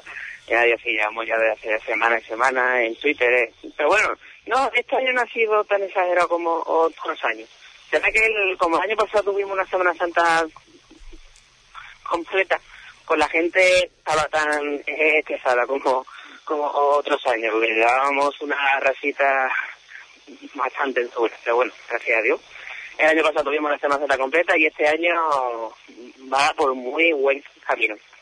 Por no decir excelente. Sí, porque yo, por ejemplo, a nivel personal, eh, lo primero que he hecho esta mañana cuando me he metido en Twitter y de repente veo perfil de Meteo Huelva, un enlace, digo, ya está, ya he puesto la primera predicción, vamos a ver qué pone. Noticias buenas, ¿no? A priori. Sí. Hombre, yo la empezaba a publicar el miércoles, siempre la, siempre la publico el miércoles de la semana anterior, de la Semana Santa. Pero que este año viviendo los modelos meteorológicos que son tan estables, llevan muchísimos días marcando un anticiclón encima nuestra y un, un anticiclón que es eterno. Así que mira, pues la publico el lunes para que la gente se quede tranquila y disfrute de estos días de montaje, de mudar y no se lleven todo el día mirando mirando el móvil, mirando internet, porque eso es, es, es, es, es estresante. Así que por fin un año sin teléfono, sin internet, sin modelos, sin radares, que es lo suyo, y disfrutar de la, de la Semana Santa. Dani, muy buenas tardes. Qué alegría escuchar esas palabras de tu boca, que siempre te llamamos con las lágrimas saltadas, siempre en apuro y siempre en el momento extremo. Qué alegría que nos pueda dar estas noticias. Ya a lo largo de los años yo creo que, que casi cualquiera de nosotros podría dar eh, el telediario, la, la parte del tiempo, de todo lo que hemos aprendido con respecto a esto y siempre se ha escuchado, Dani, yo reconozco que yo de esto tengo muy, muy, muy poca idea. Siempre se ha dicho que por el sitio en el que nos encontramos, por nuestro punto geográfico, es muy posible de que cambien los vientos, de que debido, bueno, pues algún viento, algún tal que pudiera suceder de forma mm, inesperada, pudiera darse un cambio. ¿Eso podría darse este año en Semana Santa? No, ¿verdad? No, no, no, no, porque la situación que vamos a tener es de un anticiclón, el famoso anticiclón de las Azores, que tanto oye hablar se va a quedar sobre nosotros. Así que no va a haber que no ve, no va a haber ningún por decir eso. Así que lo más, el único contratiempo que más, más vamos a tener, si lo, si, lo, si lo podemos llamar contratiempo, son las temperaturas altas. Las máximas van a estar rondando los 26, 27 grados, algunos días podremos rozar los 30. Así que, pues digo yo, que ese va a ser, por no el único contratiempo. Así que, recomendación, mucha a los costaleros, na- nazarenos, sobre todo las hermandades que salen temprano. Y las noches van a ser muy agradables. Las primeras van a rondar los 16 grados, 17 grados, así que una Semana Santa, de verdad, espectacular. Nada, por la mañana nos vamos un ratito a la playa ¿eh? y después de comer nos venimos a las calles de nuestra ciudad a disfrutar de, de las procesiones. Bueno, eh, Dani, eh, ya mm, te quería preguntar, come- cometemos quizás el error, ¿no? De meternos en, o de agobiarnos, mejor dicho, eh, viendo muchas páginas, ¿no? Que tú comentas que son automáticas, que si modelo, que si no sé qué, lo mejor, ¿no? Mirar el día antes o incluso el mismo día a la ventana, mirar al cielo y, y estar tranquilo, porque lo demás no sirve de nada. A ver, eh, uno de los problemas que, estamos teniendo de estos últimos años es el, eh, el mal llamado exceso de información. Hay demasiadas páginas web, eh, las predicciones automáticas, lo que ve la mayoría de la gente, lo que ve el 95% de la gente son el, el lunes solecito y nube, eh, o lluvia a las 3 de la tarde. Eso es imposible, eso es imposible de, saber. Pero claro, la gente se cree lo que ve. Y el famoso la, la famosa página web AcuWeb lleva dando predicciones para Semana Santa hace 25 días. Doy fe, doy fe. Hacer una predicción meteorológica más de 10, 10, 15 días es, es casi imposible. Pero la gente se lo cree. El problema, eh, también los radares meteorológicos, esa famosa aplicación del móvil del, del radar, que mucha gente lo tiene. Ay, coño, que tiene agua. Claro, el problema es que dependiendo de la situación del día, eh, los chubascos vienen de Portugal, o vienen del norte, vienen del sur, por ejemplo, estos días hemos- hemos seguido de, de, de todo. Ayer los chubascos venían del, del norte, el sábado venían de Sevilla. Entonces, lo raro que, que sería la situación esa. Eh, la gente no sabe interpretar bien las aplicaciones meteorológicas, ese es el problema. Y ahí viene el exceso de información. Pero Para eso te tenemos a ti, Dani. Sí, que, que ese es el verdadero error y, y lo comentaba antes Rocío también aquí en, en nuestros estudios y para eso, bueno, pues dependemos de personas que, que sepan trasladarnos esos datos como, como haces tú muy amablemente y muy gustosamente cada vez que, que te lo solicitamos. Que yo reconozco que muchas veces los cofrades podemos llegar incluso a agobiarte, ¿no? Por ese exceso de, de peticiones que te hacemos y además de una forma continua sin, sin tener en cuenta, bueno, pues que, que tú necesitas de, de un momento, de un estudio, de, de unos pronósticos para poderlos valorar. Bueno, prácticamente Dani se ha convertido ya en el meteorólogo de las hermandades. El- los cofrades siempre se agarran a un, a un- la ardiendo. Totalmente Bueno, de acuerdo. ya- no, yo, yo soy también un, un- un cofrade y yo quiero que eso, por ejemplo, hoy, la, la situación que hemos tenido hoy, ha, ha pasado un chubasco por el sur de la ciudad. Ha llovido solamente en el, en, en el sur de la ciudad. En el norte no ha caído ni una sola gota. ¿Qué hacemos? hoy que hoy hubieran, hubieran salido las procesiones. Salimos. Nosotros salimos, ¿verdad, Gabriel? Nosotros somos unos talibanes, nosotros salimos. Yo, Ah, yo yo ¿no? a los hermanos Valle, miren, la situación es esta. Hay situación de chubasco, puede caer o no. Mm, ¿Ha afectado una ciudad y otra al norte? Pues el problema de la primavera es este. La primavera es una estación que el que una situ- no, no, normalmente las, las situaciones de inestabilidad son de chubasco y los chubascos son muy irregulares. Muy irregulares. Puedes tener la mayor suerte del mundo y no tener una una gota. O se puede formar un chubasco, el único chubasco de, como de la ciudad de, de- de la provincia de Huelva y cae sobre de Escubilla, como pasó en el martes santo de 2013. el martes santo de 2013, el único chubasco que había en toda la provincia de Huelva estaba encima del... Doy fe, doy fe. No, no nos lo recuerdan. Ahí estaba el Citri, que no sé si el Citri será un paso de mal agüero, pero atrae Así que nada, que por El eso, pobre. desgraciadamente, en la época que cae la Semana Santa es una época muy difícil para los meteorólogos. Bueno, pues yo no me considero meteorólogo, yo soy aficionado a la meteorología. Así que, pero bueno, más o menos se va afectando. Bueno, Dani, eh, muchísimas gracias por habernos atendido por teléfono. Y bueno, esperemos que tengas una semana tranquila donde apenas te lleguen mensajes, que va a ser seguramente así. Y, y nada, que cualquier cosa, pues evidentemente tendremos que estar pendientes a, a través de tu red a, a través de tu red social personal o a través de, de la radio, de lo que sea. Eh, ¿Queréis comentar algo a, Dani antes de despedirlo? Dani, a mí me gustaría decirte que en juntas de gobierno, en ese día, sobre todo si hay, si hay chubascos, nos reunimos y todo el mundo tiene un amigo, tiene un primo, tiene Mariano Medina o tiene buen. Y la verdad que cuando dan el parte tuyo se queda uno más tranquilo de decir que no es peloteo, que es verdad. Que aquí valoramos ya quién tiene más seguridad y quién es, quién es el que da el mejor parte. Y la verdad que el tuyo es de los que más, de los que más se valora, por lo menos en nuestra hermandad, ¿verdad, Gabriel?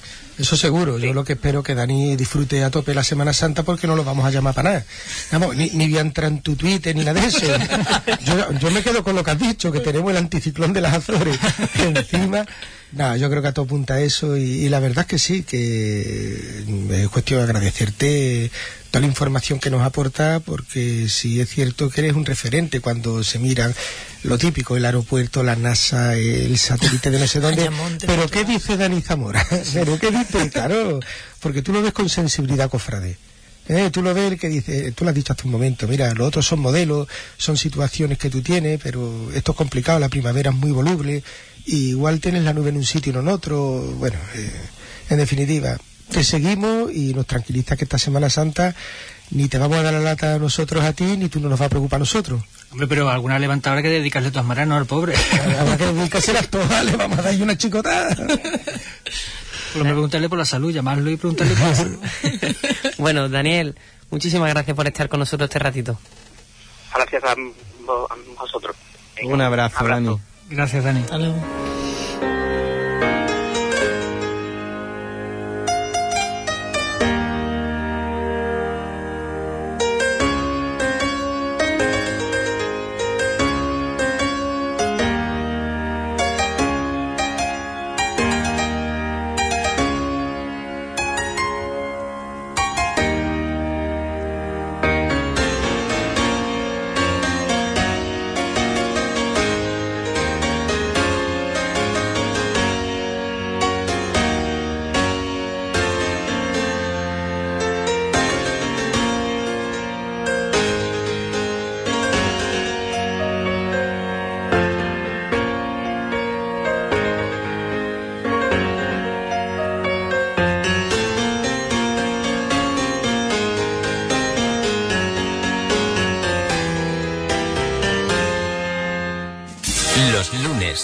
6 a 7 de la tarde con Pepe Lubonaño e Iván Garrido, Hispanidad Cofrade.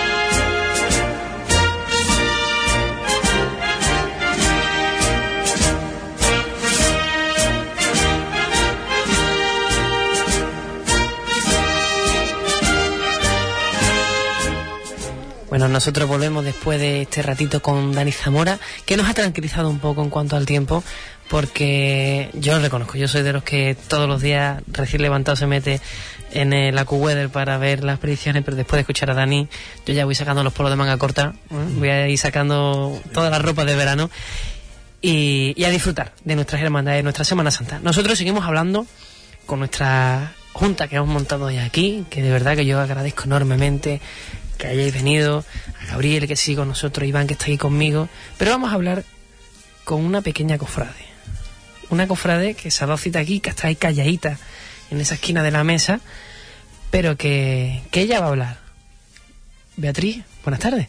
Buenas tardes. Bueno, cuéntanos, ¿tú eres cofrade? Sí, ¿De qué hermandad eres? soy de la hermandad de la burriquita y de las tres caídas. ¿Y te, te gusta? ¿Cómo, cómo, cómo vives tú la Semana Santa? Yo la vivo pues saliendo el domingo ramo y el lunes santo con mis hermandades, viendo los demás días los pasos en los palcos y ¿Y un montón de cosas? sí, Un montón de cosas. ¿Y qué es lo que más te gusta de, de las hermandades? ¿El salir de, de Nazareno el día ese o lo que tú disfrutas durante todo el año trastejeando por allí por la hermandad? pues lo que me gusta más salir de Nazareno. Aunque vengo muy cansada. Es que sale dos días seguidos. Es que el padre es un talibán, ¿eh? ¿Quién será? ¿Quién será, verdad? Bueno, tú ve- sales con el cirio, ¿no? Sí. Lo que pasa que en la burriquita voy con la palma. Mm. ¿Y vas con el hábito de Nazareno o vestida de samaritana? Voy con el hábito de Nazareno. En la burriquita salía antes de Brea, cuando era pequeña. Ya como es mayor, pues sale de ¿Pero cuántos añitos Nazareno. tiene, Bea? Ocho. Anda. ocho años. ¿Y ya aguantaste el camino en las dos? No, en las tres caídas mm, un po salgo un poquito cansada. Porque ya la burriquita del año pasado empecé a hacer el camino entero. Anda, que no. Tú dale dos años y ya cualquiera la saca del cortejo el lunes santo. Esto es cantera, ¿eh? Esto es cantera cofrade. Ha salido de bebé. De bebé salió de Samaritana con su canasto de azahar en la, en la burrita el domingo y salía de Monaguillo en las tres caídas. O sea que empezó chiquitita. Es que ver a, ¿verdad? Una niña tan pequeña y que ha crecido en un ambiente cofrade da un, gusto, ¿no? Porque lo que tú decías, Rocío, ¿no? Otra generación más y porque lo decía, lo decía antes Nolasco, creo, ¿no? Las personas pasan, los titulares siguen ahí y esto es igual. Nosotros pasaremos, se quedarán ellos y ellos serán los encargados de, de mantener la Semana Santa de Huelva en el punto más alto. Y da gusto verlo, porque realmente la Semana Santa tiene su emotividad, ¿no? Y tiene su sentir religioso, pero también tiene su sentir familiar. Yo creo que todos los que estamos en esta mesa, pues directamente la hemos mamado de nuestros padres. Yo todavía recuerdo cuando iba con mi padre a ver la Semana Santa y la recogida, y de hecho estoy mirando a Beatriz y a su padre, y me los imagino, ¿verdad? Que no solo sales, ¿no? Veas, sino que después el resto de día irás con tu padre, ¿no? Cuéntanos. Bueno, que los restos de los días, siempre por las tardes, me voy con mi familia a nuestro palco y ahí lo, me pongo a disfrutar de los pasos, ahí con mi primo, en, primer, en los primeros asientos, pegaditos al palco. Y la Semana Santa la vemos en primera fila. Vea, ¿tú por qué, tú por qué hablas tan bien delante del micro si hablas mejor que tu padre? Da gusto escuchar hablar, pero de verdad que si los Sí, oyentes sí. pudieran verle la carita, la, carita de ¿la están ilusión viendo, cuando habla. Mira, te están viendo por ahí. Hay una cámara ahí arriba que todas las personas que están a través, escuchando la radio a través de la página web, te están viendo por la cámara. Así que no te puedes escapar. Mañana se lo tienes que decir a tus amiguitos. Sí, lo tenía propuesto decirlo en el cole. Qué linda. Pero qué, qué alegría, nos, vamos, seguro que estamos todos de acuerdo, ¿no? Cuando vemos a, a un crío pequeño así, como nos sentimos reflejados, ¿verdad? Porque todos hemos pasado por, por ese momento y yo no sé vuestros casos particulares, pero yo cuando escuchaba a Nacho en el pregón, en la parte esa en la que él hacía referencia, que él en su casa, bueno, pues de familia, no le viene el tema de, de esa vinculación familiar a una hermandad, que es verdad que se echa de menos. Yo me siento también tremendamente identificado porque es mi mismo caso particular, ¿no? Entonces, a mí me, recorre una sensibilidad, Gabriel, por el cuerpo, no sé cómo explicarlo, como tú decías antes, pero es que esto es una maravilla. Claro, es la- que eso es lo que yo he echado de menos.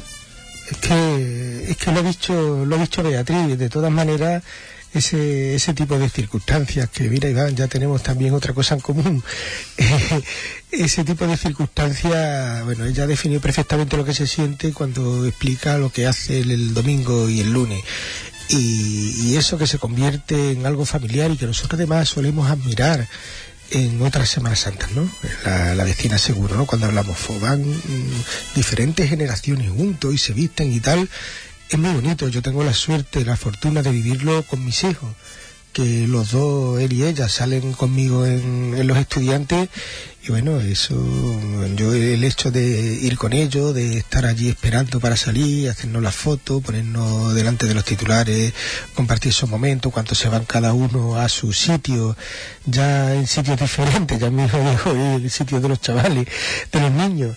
Y eso, eso es muy bonito y es algo que, hombre, que es lo que hace que perviva, que perviva esto. Ahí estamos, en mi caso particular, yo con mis hijos, y espero que generaciones futuras vayan tomando el, el testigo seguro y no solo y los primos y todo eso porque al final nosotros allí en, la- en San Sebastián pues somos un montón de gente la que nos juntamos de, de familia y en muchos casos casi no los veo hasta desde Navidad puede darse el caso ¿no? y sin embargo pues coincidimos el martes a primera hora de la tarde y la verdad es que algo que como te decía antes eso no se puede explicar eso se siente y ya está y hay que estar allí La verdad que Gabriel es un padre orgulloso, pero no solo eso, sino lo que tú comentabas, Pepelu. Eh, Gabriel ha sido miembro de Junta, ha sido conciliario de, de Junta de Gobierno, hoy en día es parte activa de la hermandad, pero sus hijos ya empiezan, porque su hijo Gabriel forma parte del grupo joven y van tomando el relevo, igual que tomará Beatriz en Tres Caídas y en La Burrita. Y aquí vamos todos, Iván, tú no has tenido la suerte de que tu familia lo haya, te lo haya inculcado, pero no me cabe la menor duda que tus hijos serán muy bien inculcados por ti. Igual que... Lo que pasa es que en Huelva, por desgracia, vamos con años de retraso, ¿no? Y estas, estas generaciones segundas y terceras están llegando ahora. Pero bueno, todo se andará. Todo. se Todo. Eso de ahí, de ahí que en el pregón de ayer, una parte muy- me gustó muchísimo cuando hablaba de, de la juventud y hablaba de, la, de las cofradías. Eran muchas las cofradías a las que hacía referencia como producto de, de la pujanza y, de, y del cariño y de las ganas y del valor que le echaba a la gente joven. Claro, nosotros mm, somos muy, muy recientes, muy jóvenes en, en Semana Santa, visto desde la perspectiva temporal bastante más amplia, ¿no? Y eso, bueno, tiene el significado que tiene y se producen situaciones de este tipo, como la que comenta Iván, como la comentaba el propio Nacho, pero también es cierto que tiene muchísimas bondades y también esa frescura, ese vigor, esa, esas ganas y ese empuje se ven, se ven en las cofradías de Huelva y yo desde luego hoy estoy aquí alucinando porque lo estoy viendo, lo estoy viendo en Beatriz. A mí me da pavor pensar nada más de, bueno, culminar la estación de penitencia completa, que sí lo hago, lógicamente, porque tengo años para hacerlo, ¿no? Si no, Rocío no me dejaría. Te cuesta, ¿verdad? Se pone y cuesta, cuesta y te duele el alma. Y ve a Beatriz que disfruta de domingo y lunes y bueno, no, eh, no es, eh, son exigentes. Y decir de momento lo del lunes, pero que pronto la base completa, pues eso demuestra la Semana Santa que somos lo que tenemos. Tenemos que sentirnos muy orgullosos de ella y trabajar mucho por ella y tener un sentido cofrade profundo. Antes nos hablaba Gabriel, ¿no? De cómo él vive el martes santo. A vosotros, a David y Rocío. ¿Cómo vais a vivir vuestro día particular? Y sobre todo, cómo después de haber disfrutado y vivido una cuaresma prácticamente pletórica, porque el tiempo nos ha respetado, ¿cómo vais a vivir esta próxima Semana Santa que está ahí a la vuelta de la esquina? ¿Cómo vais a, a enlazar, ¿no? Esta, digamos, estos sentimientos, estas ilusiones que vamos a tener en muy poquito. Pues yo personalmente con, con mucho cariño, con muchas ganas y más escuchando la previsión que nos han dado, porque la verdad que era algo que me preocupaba bastante. Tranquiliza, ¿verdad? Sí, tranquiliza mucho, hombre. Imagínate, ¿no? Todos los, todas las cosas que hay que organizar y todos los protocolos de lluvia que, que tenemos que, que preparar con los diputados y con todo y con todo el mundo que forma parte de la cofradía ese día, pues la verdad que tranquiliza mucho. Aunque también te diré que las cosas por exceso tampoco son buenas. El año pasado tuvimos cuatro cuatro personas que se nos, se nos marearon por el calor, pero bueno, bendito sea, ¿sabes? Yo prefiero el calor a, prefiero el calor a la lluvia, la verdad. Que todo lo malo que nos pase sea eso. Pero yo personalmente el martes santo lo vivo con mucho cariño. Siempre, siempre por la mañana nos levantamos, nos vamos a la, bueno, a las hermandades, ¿no? Nos unimos todas las hermandades, que lo, desde aquí le doy las gracias a Cipri porque es algo que, por lo menos el martes santo lo, lo inició, lo iniciaron ellos. Llegó la hermandad de la salud y desde entonces desayunamos todas juntas. Y es un acto bastante bonito y emotivo. Después nos vamos a la hermanita de la cruz a entregarle el ramo a, al monumento y también es un momento emotivo y la verdad que siempre le pedimos que no llueva a la pobre entre, entre otras cosas, una de las cosas que les pedimos. Y posteriormente empiezan los nervios, empiezan las tú sabes, el trabajo, las cosas que hay que hacer, ¿no? Toda Pero la- el cosquilleo se mantiene, el ¿verdad? cosquilleo cuando ves salir el Cristo por la puerta.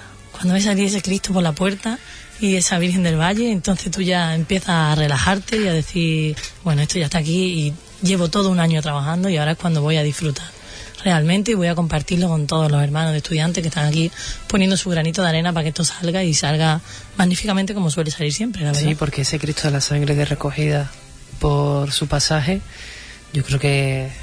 Mira, es que se me ponen los pelos de punta, no más que de, de recordarlo. Qué maravilla, la verdad es que sí, la verdad que es impresionante y he de agradecer a toda Huelva el cariño que le da al Cristo en el pasaje. Y por cierto, voy a aprovechar y meter una pequeña cuñita, ya que has dicho eso. Este año hemos cambiado un poquito el recorrido, un leve mejora. Yo creo que ni siquiera Gabriel lo sabe.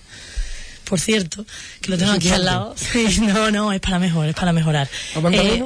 Sí, vamos andando. Cuando salimos del pasaje de Cristo de la Sangre, normalmente cogemos por Guillermo Pole de Arco y nos metemos por el ambulatorio de la cinta. Esa zona normalmente no hay nadie está- y son 15 o 20 minutos más de recorrido cuando la hermandad ya va de recogida.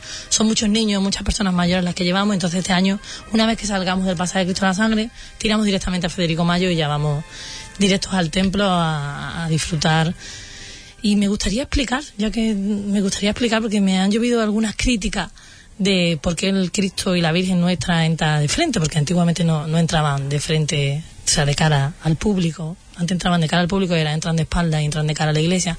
Pues, hombre, me gustaría que sepan que, que las cosas no se hacen porque sí, ni por fastidiar, ni mucho menos, sino que a todos los nazarenos, nosotros somos una hermandad bastante estricta y bastante rígida en nuestras normas y la verdad que he de agradecer que los hermanos lo cumplen, se les pide que no vuelvan la cara durante el recorrido. Ellos tienen que ir mirando para adelante y haciendo su estación de penitencia.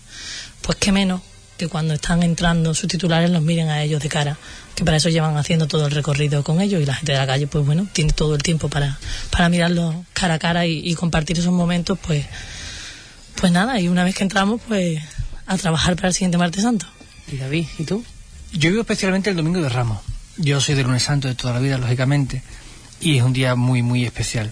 Pero el, el Domingo de Ramos, si amanece luminoso, sobre todo, ese poder coger a Beatriz de la mano y salir a visitar los pasos ya montados con sus flores, y ese cosquilleo que viene con el sol que va apretando y que, que eso- de San esos pa- Pedro. esos paseos por la mañana que dices tú, ¿no? Te levantas de- del cansancio del día anterior, pero bendito cansancio, y dices tú, ahora me voy a dar mi paseo por las calles de mi ciudad, voy a entrar a los templos que van a estar abiertos, Eso es una disfruta- maravilla. eso, eso no tiene, no tiene Eso es una ¿verdad? maravilla, una maravilla. Y el domingo de Ramos, te digo concretamente, hasta que nos da tiempo de picar algo para no ir con el estómago muy lleno a San Pedro eh, y ver salir el Señor de la Burrita cuando se abren las puertas de San Pedro, para mí, desde luego, es el momento. Es el momento, es el, el comienzo del fin.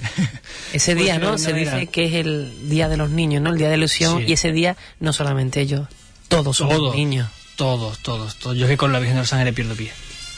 Yo, yo- mira, pues yo he tenido el placer de, de sacarla dos años como Sí, sí, eh, es una maravilla. Y el lunes, bueno, pues ya el, el pellizco particular, ¿no? De, de la familia, de tradición, de, de estar siempre con tus titulares por la mañana. Si no, eh, los años que hemos pasado en la noche también montando flores, no te creas. Pero ahora por la mañana se visita tempranito, asistimos a la, a la Eucaristía preparatoria y, y nada, pues es un placer disfrutar de, de ese día también, lógicamente. Bueno, pues se incorpora otro compañero, José Enrique Sánchez, gran cofrade, y yo creo que ahora más que cofrade somos amigos en torno a, a esta mesa. José Enrique, muy buenas tardes. Muy buenas tardes, amigos, ¿qué tal?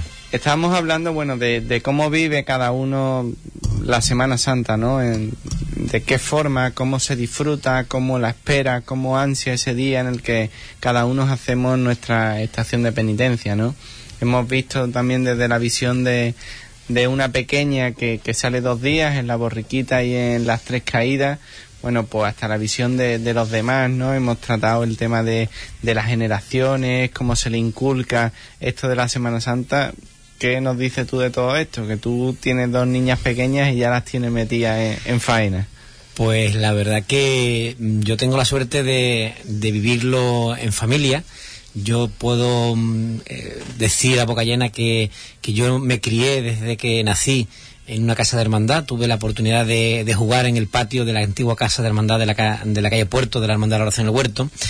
Y para mí, eh, el, o sea, mi patio, mi, mi, mi patio mi, o mi calle era, era la propia casa de hermandad, ¿no? Mi padre estaba entonces en la Junta de Gobierno y bueno, tenía un entorno de amigos que tenían incluso hijos de la misma edad, con lo cual pues nuestro punto de encuentro era la casa de hermandad, ¿no? Y bueno, pues eso lo he vivido y, y eso me gustó también transmitírselo en la medida de lo posible a mis hijas, ¿no? Y bueno, pues muchas veces mis hijas, sobre todo la mayor, que, que tiene más conciencia, tiene seis añitos, la chica todavía es muy chica, y la mayor, pues incluso, eh, que, ha estado viviendo ya estos años, eh, en los que está la Junta de Gobierno de las Tres Caídas, pues me estaba muchas veces diciéndome, eh, penas, penas, penas, amor, amor, amor. Y digo, ¿qué estás diciendo? Y me decía, no, el juego que hemos estado haciendo en, en Navidad desde el grupo Penas y el grupo Amor, que los dos grupos que había para, para rivalizar en unas pruebas, ¿no? Claro, el, titular de- del Cristo y el titular de la Virgen. Bueno, pues eso es lo que vivo yo en mi casa, ¿no? Y lo que vivo en mi casa, pues es una constante vida cofrade. Pero yo soy de eso, estaba escuchando antes de, entrar yo. mm, para mí es muy importante la llegada de la Semana Santa, pero yo no la tengo como un punto en el que al que se llega y con el que se concluye. Para mí eh, yo disfruto en estos días muchísimo, pero no estoy con una obsesión de eh, si no llega el domingo de Ramos no vivo. Es decir, para mí me gusta vivir todo todo el periodo. Yo realmente la, la cuaresma mía empieza el 7 de enero, ¿no? Y a partir de ahí es un, un constante goteo de actividades, pero que no se concluyen con el, el Domingo de Resurrección o el Viernes Santo en Huelva, sino que concluyen, bueno, pues con otro 7 de enero eh, al final del año, ¿no? ¿Quién no ha silbado una marcha en la playa, verdad? Claro, exactamente. el, libro Tonto de Capirote de, de este hombre, de, de Paco Roble, eh, responde a la realidad, ¿no? Responde a la realidad. Y ahora que tenemos WhatsApp, pues más, más motivo, porque están constantemente circulando fotografías, eh, ¿no? Este, la foto esta que se ve ahora un nazareno vestido delante de un supermercado, no delante de un, de un mostrador de supermercado, ¿no? Buenísima. Ya es que esto es la realidad del día a día, ¿no? Y bueno, en ese sentido yo, mm, sinceramente, no, no ansío la llegada del Domingo de Ramos, pero porque disfruta de algo en la calle que no disfruta los demás días. Pero por otra parte, la- el sentir que mm, vivir dentro de lo que es el ambiente cofrade, no lo tengo como algo circunscrito exclusivamente a la Semana Santa, sino que para mí es un poco todo el año, ¿no? Bueno, yo creo que todos en ese aspecto coincidimos, ¿no? Disfrutamos de, de esto durante todo el año. Aquí estamos haciendo el programa desde el mes de septiembre y la verdad que siempre cargado de contenido porque las hermandades cada vez generan mucho más contenido y mucha más actividad, ¿no? Y hemos hablado muchas veces que a lo mejor eso es fruto de la demanda de los propios hermanos, ¿no? La involucración de los hermanos, el crecimiento humano de las hermandades, bueno, pues crea esa demanda en, las hermandades de, de una actividad. De tal manera, José Enrique, tu año cofrade no va a terminar ahora el domingo de resurrección, sino que terminará en todo caso en septiembre con la coronación de nuestra Madre y Señora de los Dolores. Pues bueno, eh, es que ya te digo que no, no, no, no termina, pero verdaderamente es un punto de inflexión importante. Eh, lo hemos vivido también los que somos hermanos de la oración del huerto el pasado sábado, ¿no? Y aquí hay testigos como Gabriel Cruz, ¿no? Que también estuvo presente como concejal que es. Bueno, pues fue otro momento histórico también, ¿no? Es decir, eh, yo, yo pertenezco a tres cofradías, eh, la oración del huerto, que es mi hermandad de cuna, la Santa Cruz y las Tres Caídas. Las Tres Caídas donde más forma parte de su junta de gobierno durante dos años. Y, y yo me gusta, me gusta disfrutar con mis tres hermandades y vivirlas intensamente en la medida que se puede, ¿no? Me gusta hacer estación de penitencia con las tres. Y bueno, la oportunidad que ahora se brinda con la oración del huerto de tener una coronación canónica en septiembre, además un día para mí muy señalado, muy singular, muy, muy, muy profundo porque el 19 de septiembre es el cumpleaños de mi mujer y el 19 de septiembre le día que me bauticé con lo cual para mí tiene un significado familiar y, personal, ¿no? Y bueno, pues satisfecho, contento. Yo espero que, pueda, vuelva a disfrutar de, de ver a otra Virgen Cornada, de que pueda, mm, bueno, pues comprender el valor de nuestra Semana Santa, que, no es una, no es una Semana Santa, como dicen algunos, de, pocas cofradías o de poco, no, no, tenemos un gran bagaje, tanto histórico como, como devocional, y bueno, pues eso se, se está retratando en este tipo de acontecimientos, ¿no? Como puede ser en este caso, pues la coronación de la Virgen de los Dolores, o estos 500 años, que muchas veces pasan un poco más desapercibidos, pero estos 500 años de parroquia de la Purísima Concepción, ¿no? Que es un centro neurálgico de devocional en Huelva fundamental e importantísimo. Tú que eres la voz de, de Da gusto escucharte, ¿eh?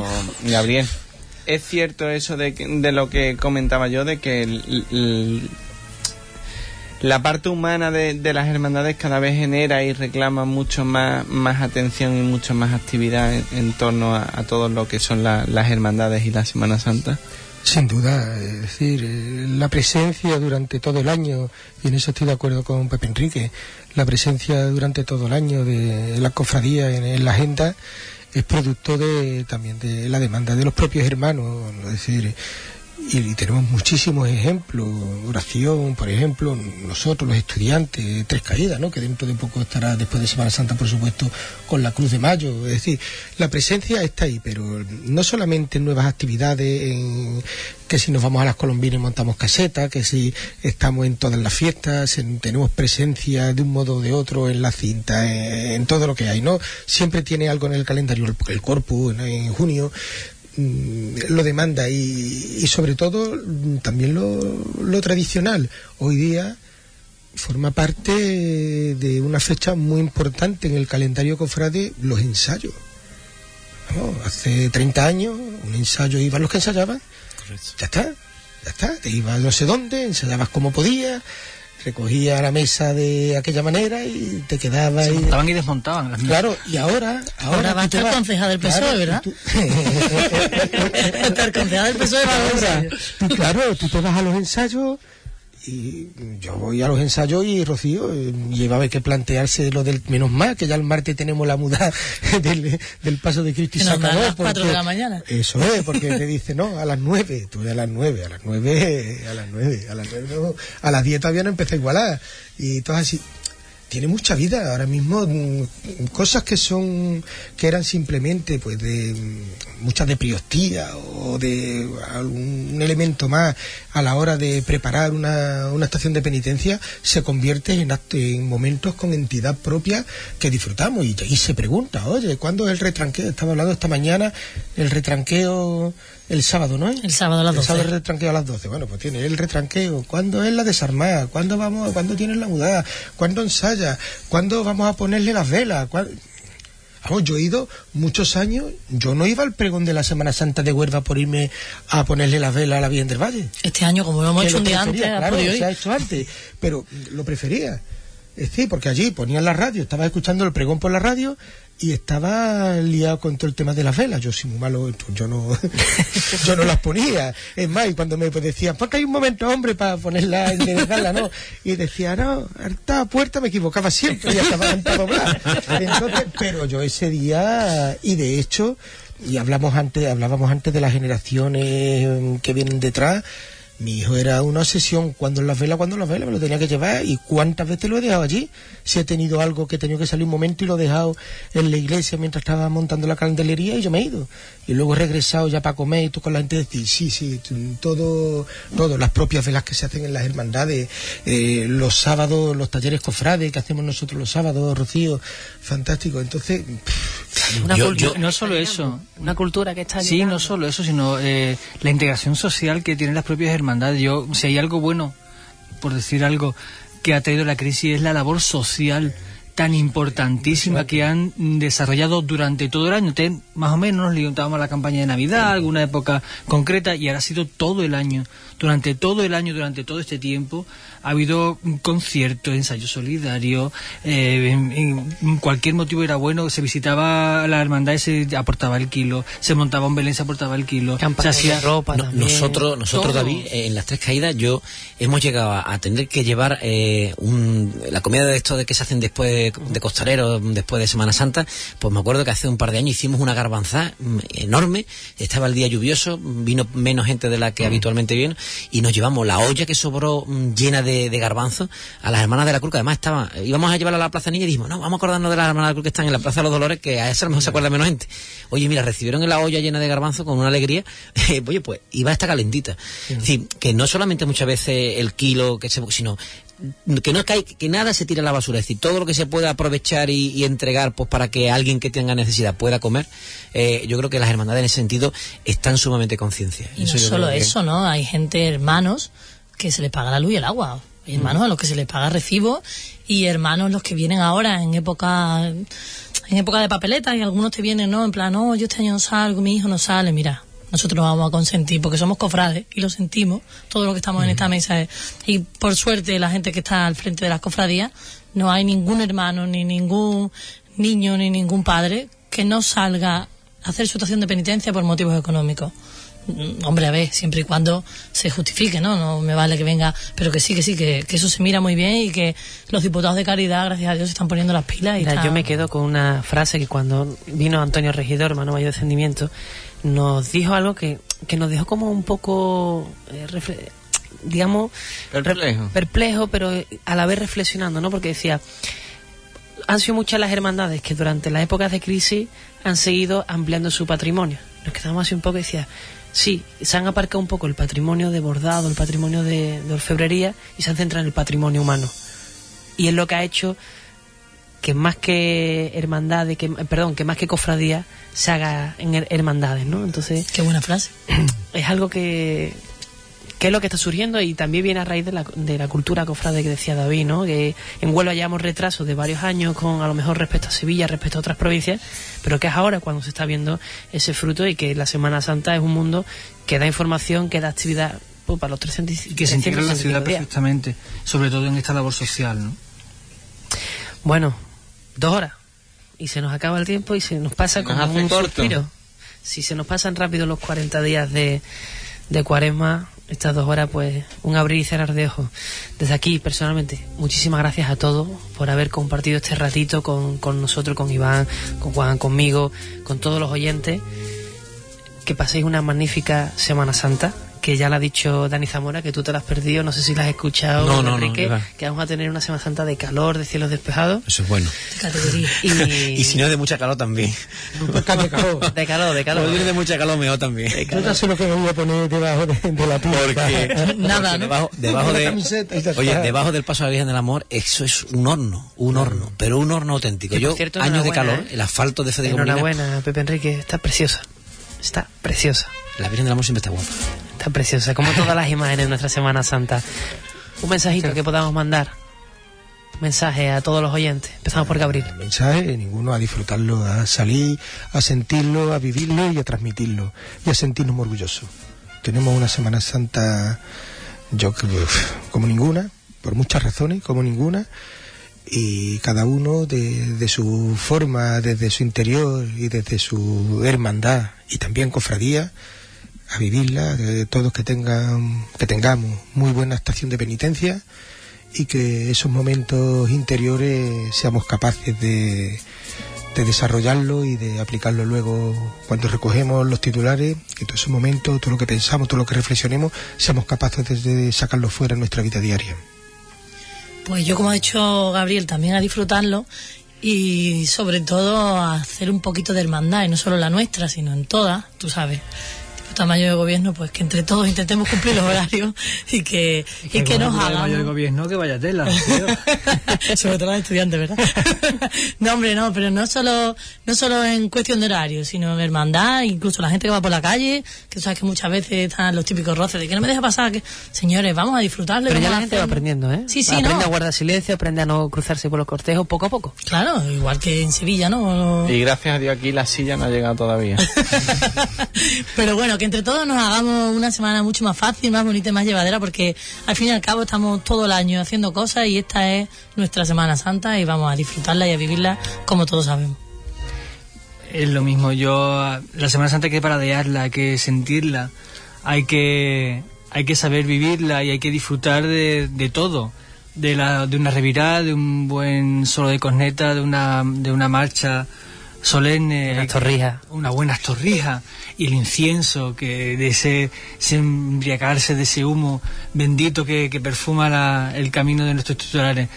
Hay que, hay que saber sentir, hay que dejarse llevar por, lo- por los sentidos para, para disfrutar y para, para saborear es- esta Semana Santa que, como bien dice Gabriel, es única por muchos aspectos. A ver, Beatriz, que no te vas a escapar de, de decir adiós. Un mensajito a todas las personas, a todos los niños que nos están Ah, de tu escuchando. cole.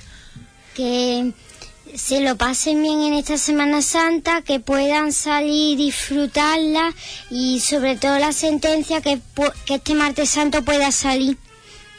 Y que nos Qué bonita. mala suerte. No, no está Cipri, pero le llevaremos el mensaje. Que salga a toda la sentencia, casi salimos nosotros también. Enrique.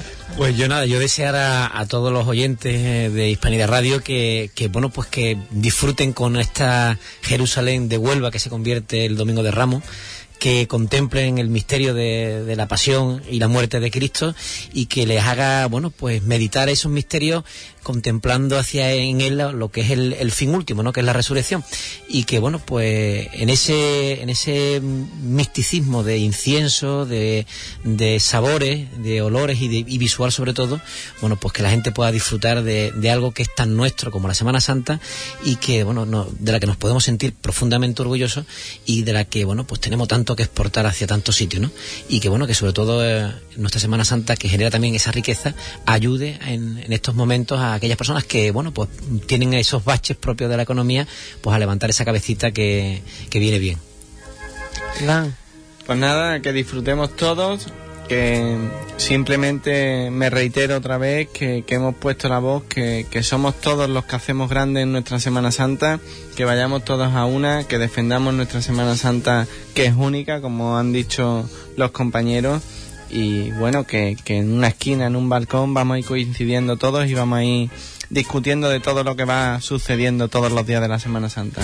Bueno, desde aquí recordar que Hispanidad Radio estará a pie de calle, que Hispanidad Radio estará eh, tratando de llevar a sus casas todos los sonidos.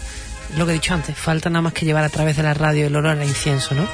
Eh, para mí ha sido un placer y un privilegio estar aquí con Iván desde septiembre contando todos los lunes un poquito de nuestra Semana Santa y nosotros volvemos después de Semana Santa para recoger todos esos sonidos. Juan, ha sido un placer también. Igualmente, muchas gracias un añito más aquí con el programa Cofrade, que bueno que es importante para nosotros, para nuestra programación, ¿no? La que le llevamos a Huelva pues nuestras cosas, ¿no? Que en definitiva es lo que tratamos desde esta radio, ¿no? Está con Huelva y con sus cosas. Y nada, desearos a todos una feliz Semana Santa, ¿verdad? ¿Eh? Que os lo merecéis por, por lo cofrades que sois, porque, porque estáis siempre, ¿no? Ahí, ¿no? Y nada más que nos vamos, que ahora es el programa Taurino, que aquí tenemos de todo en la radio. Como debe de ser, como debe de ser. Antes de irnos, ¿el viernes Dolores a qué hora?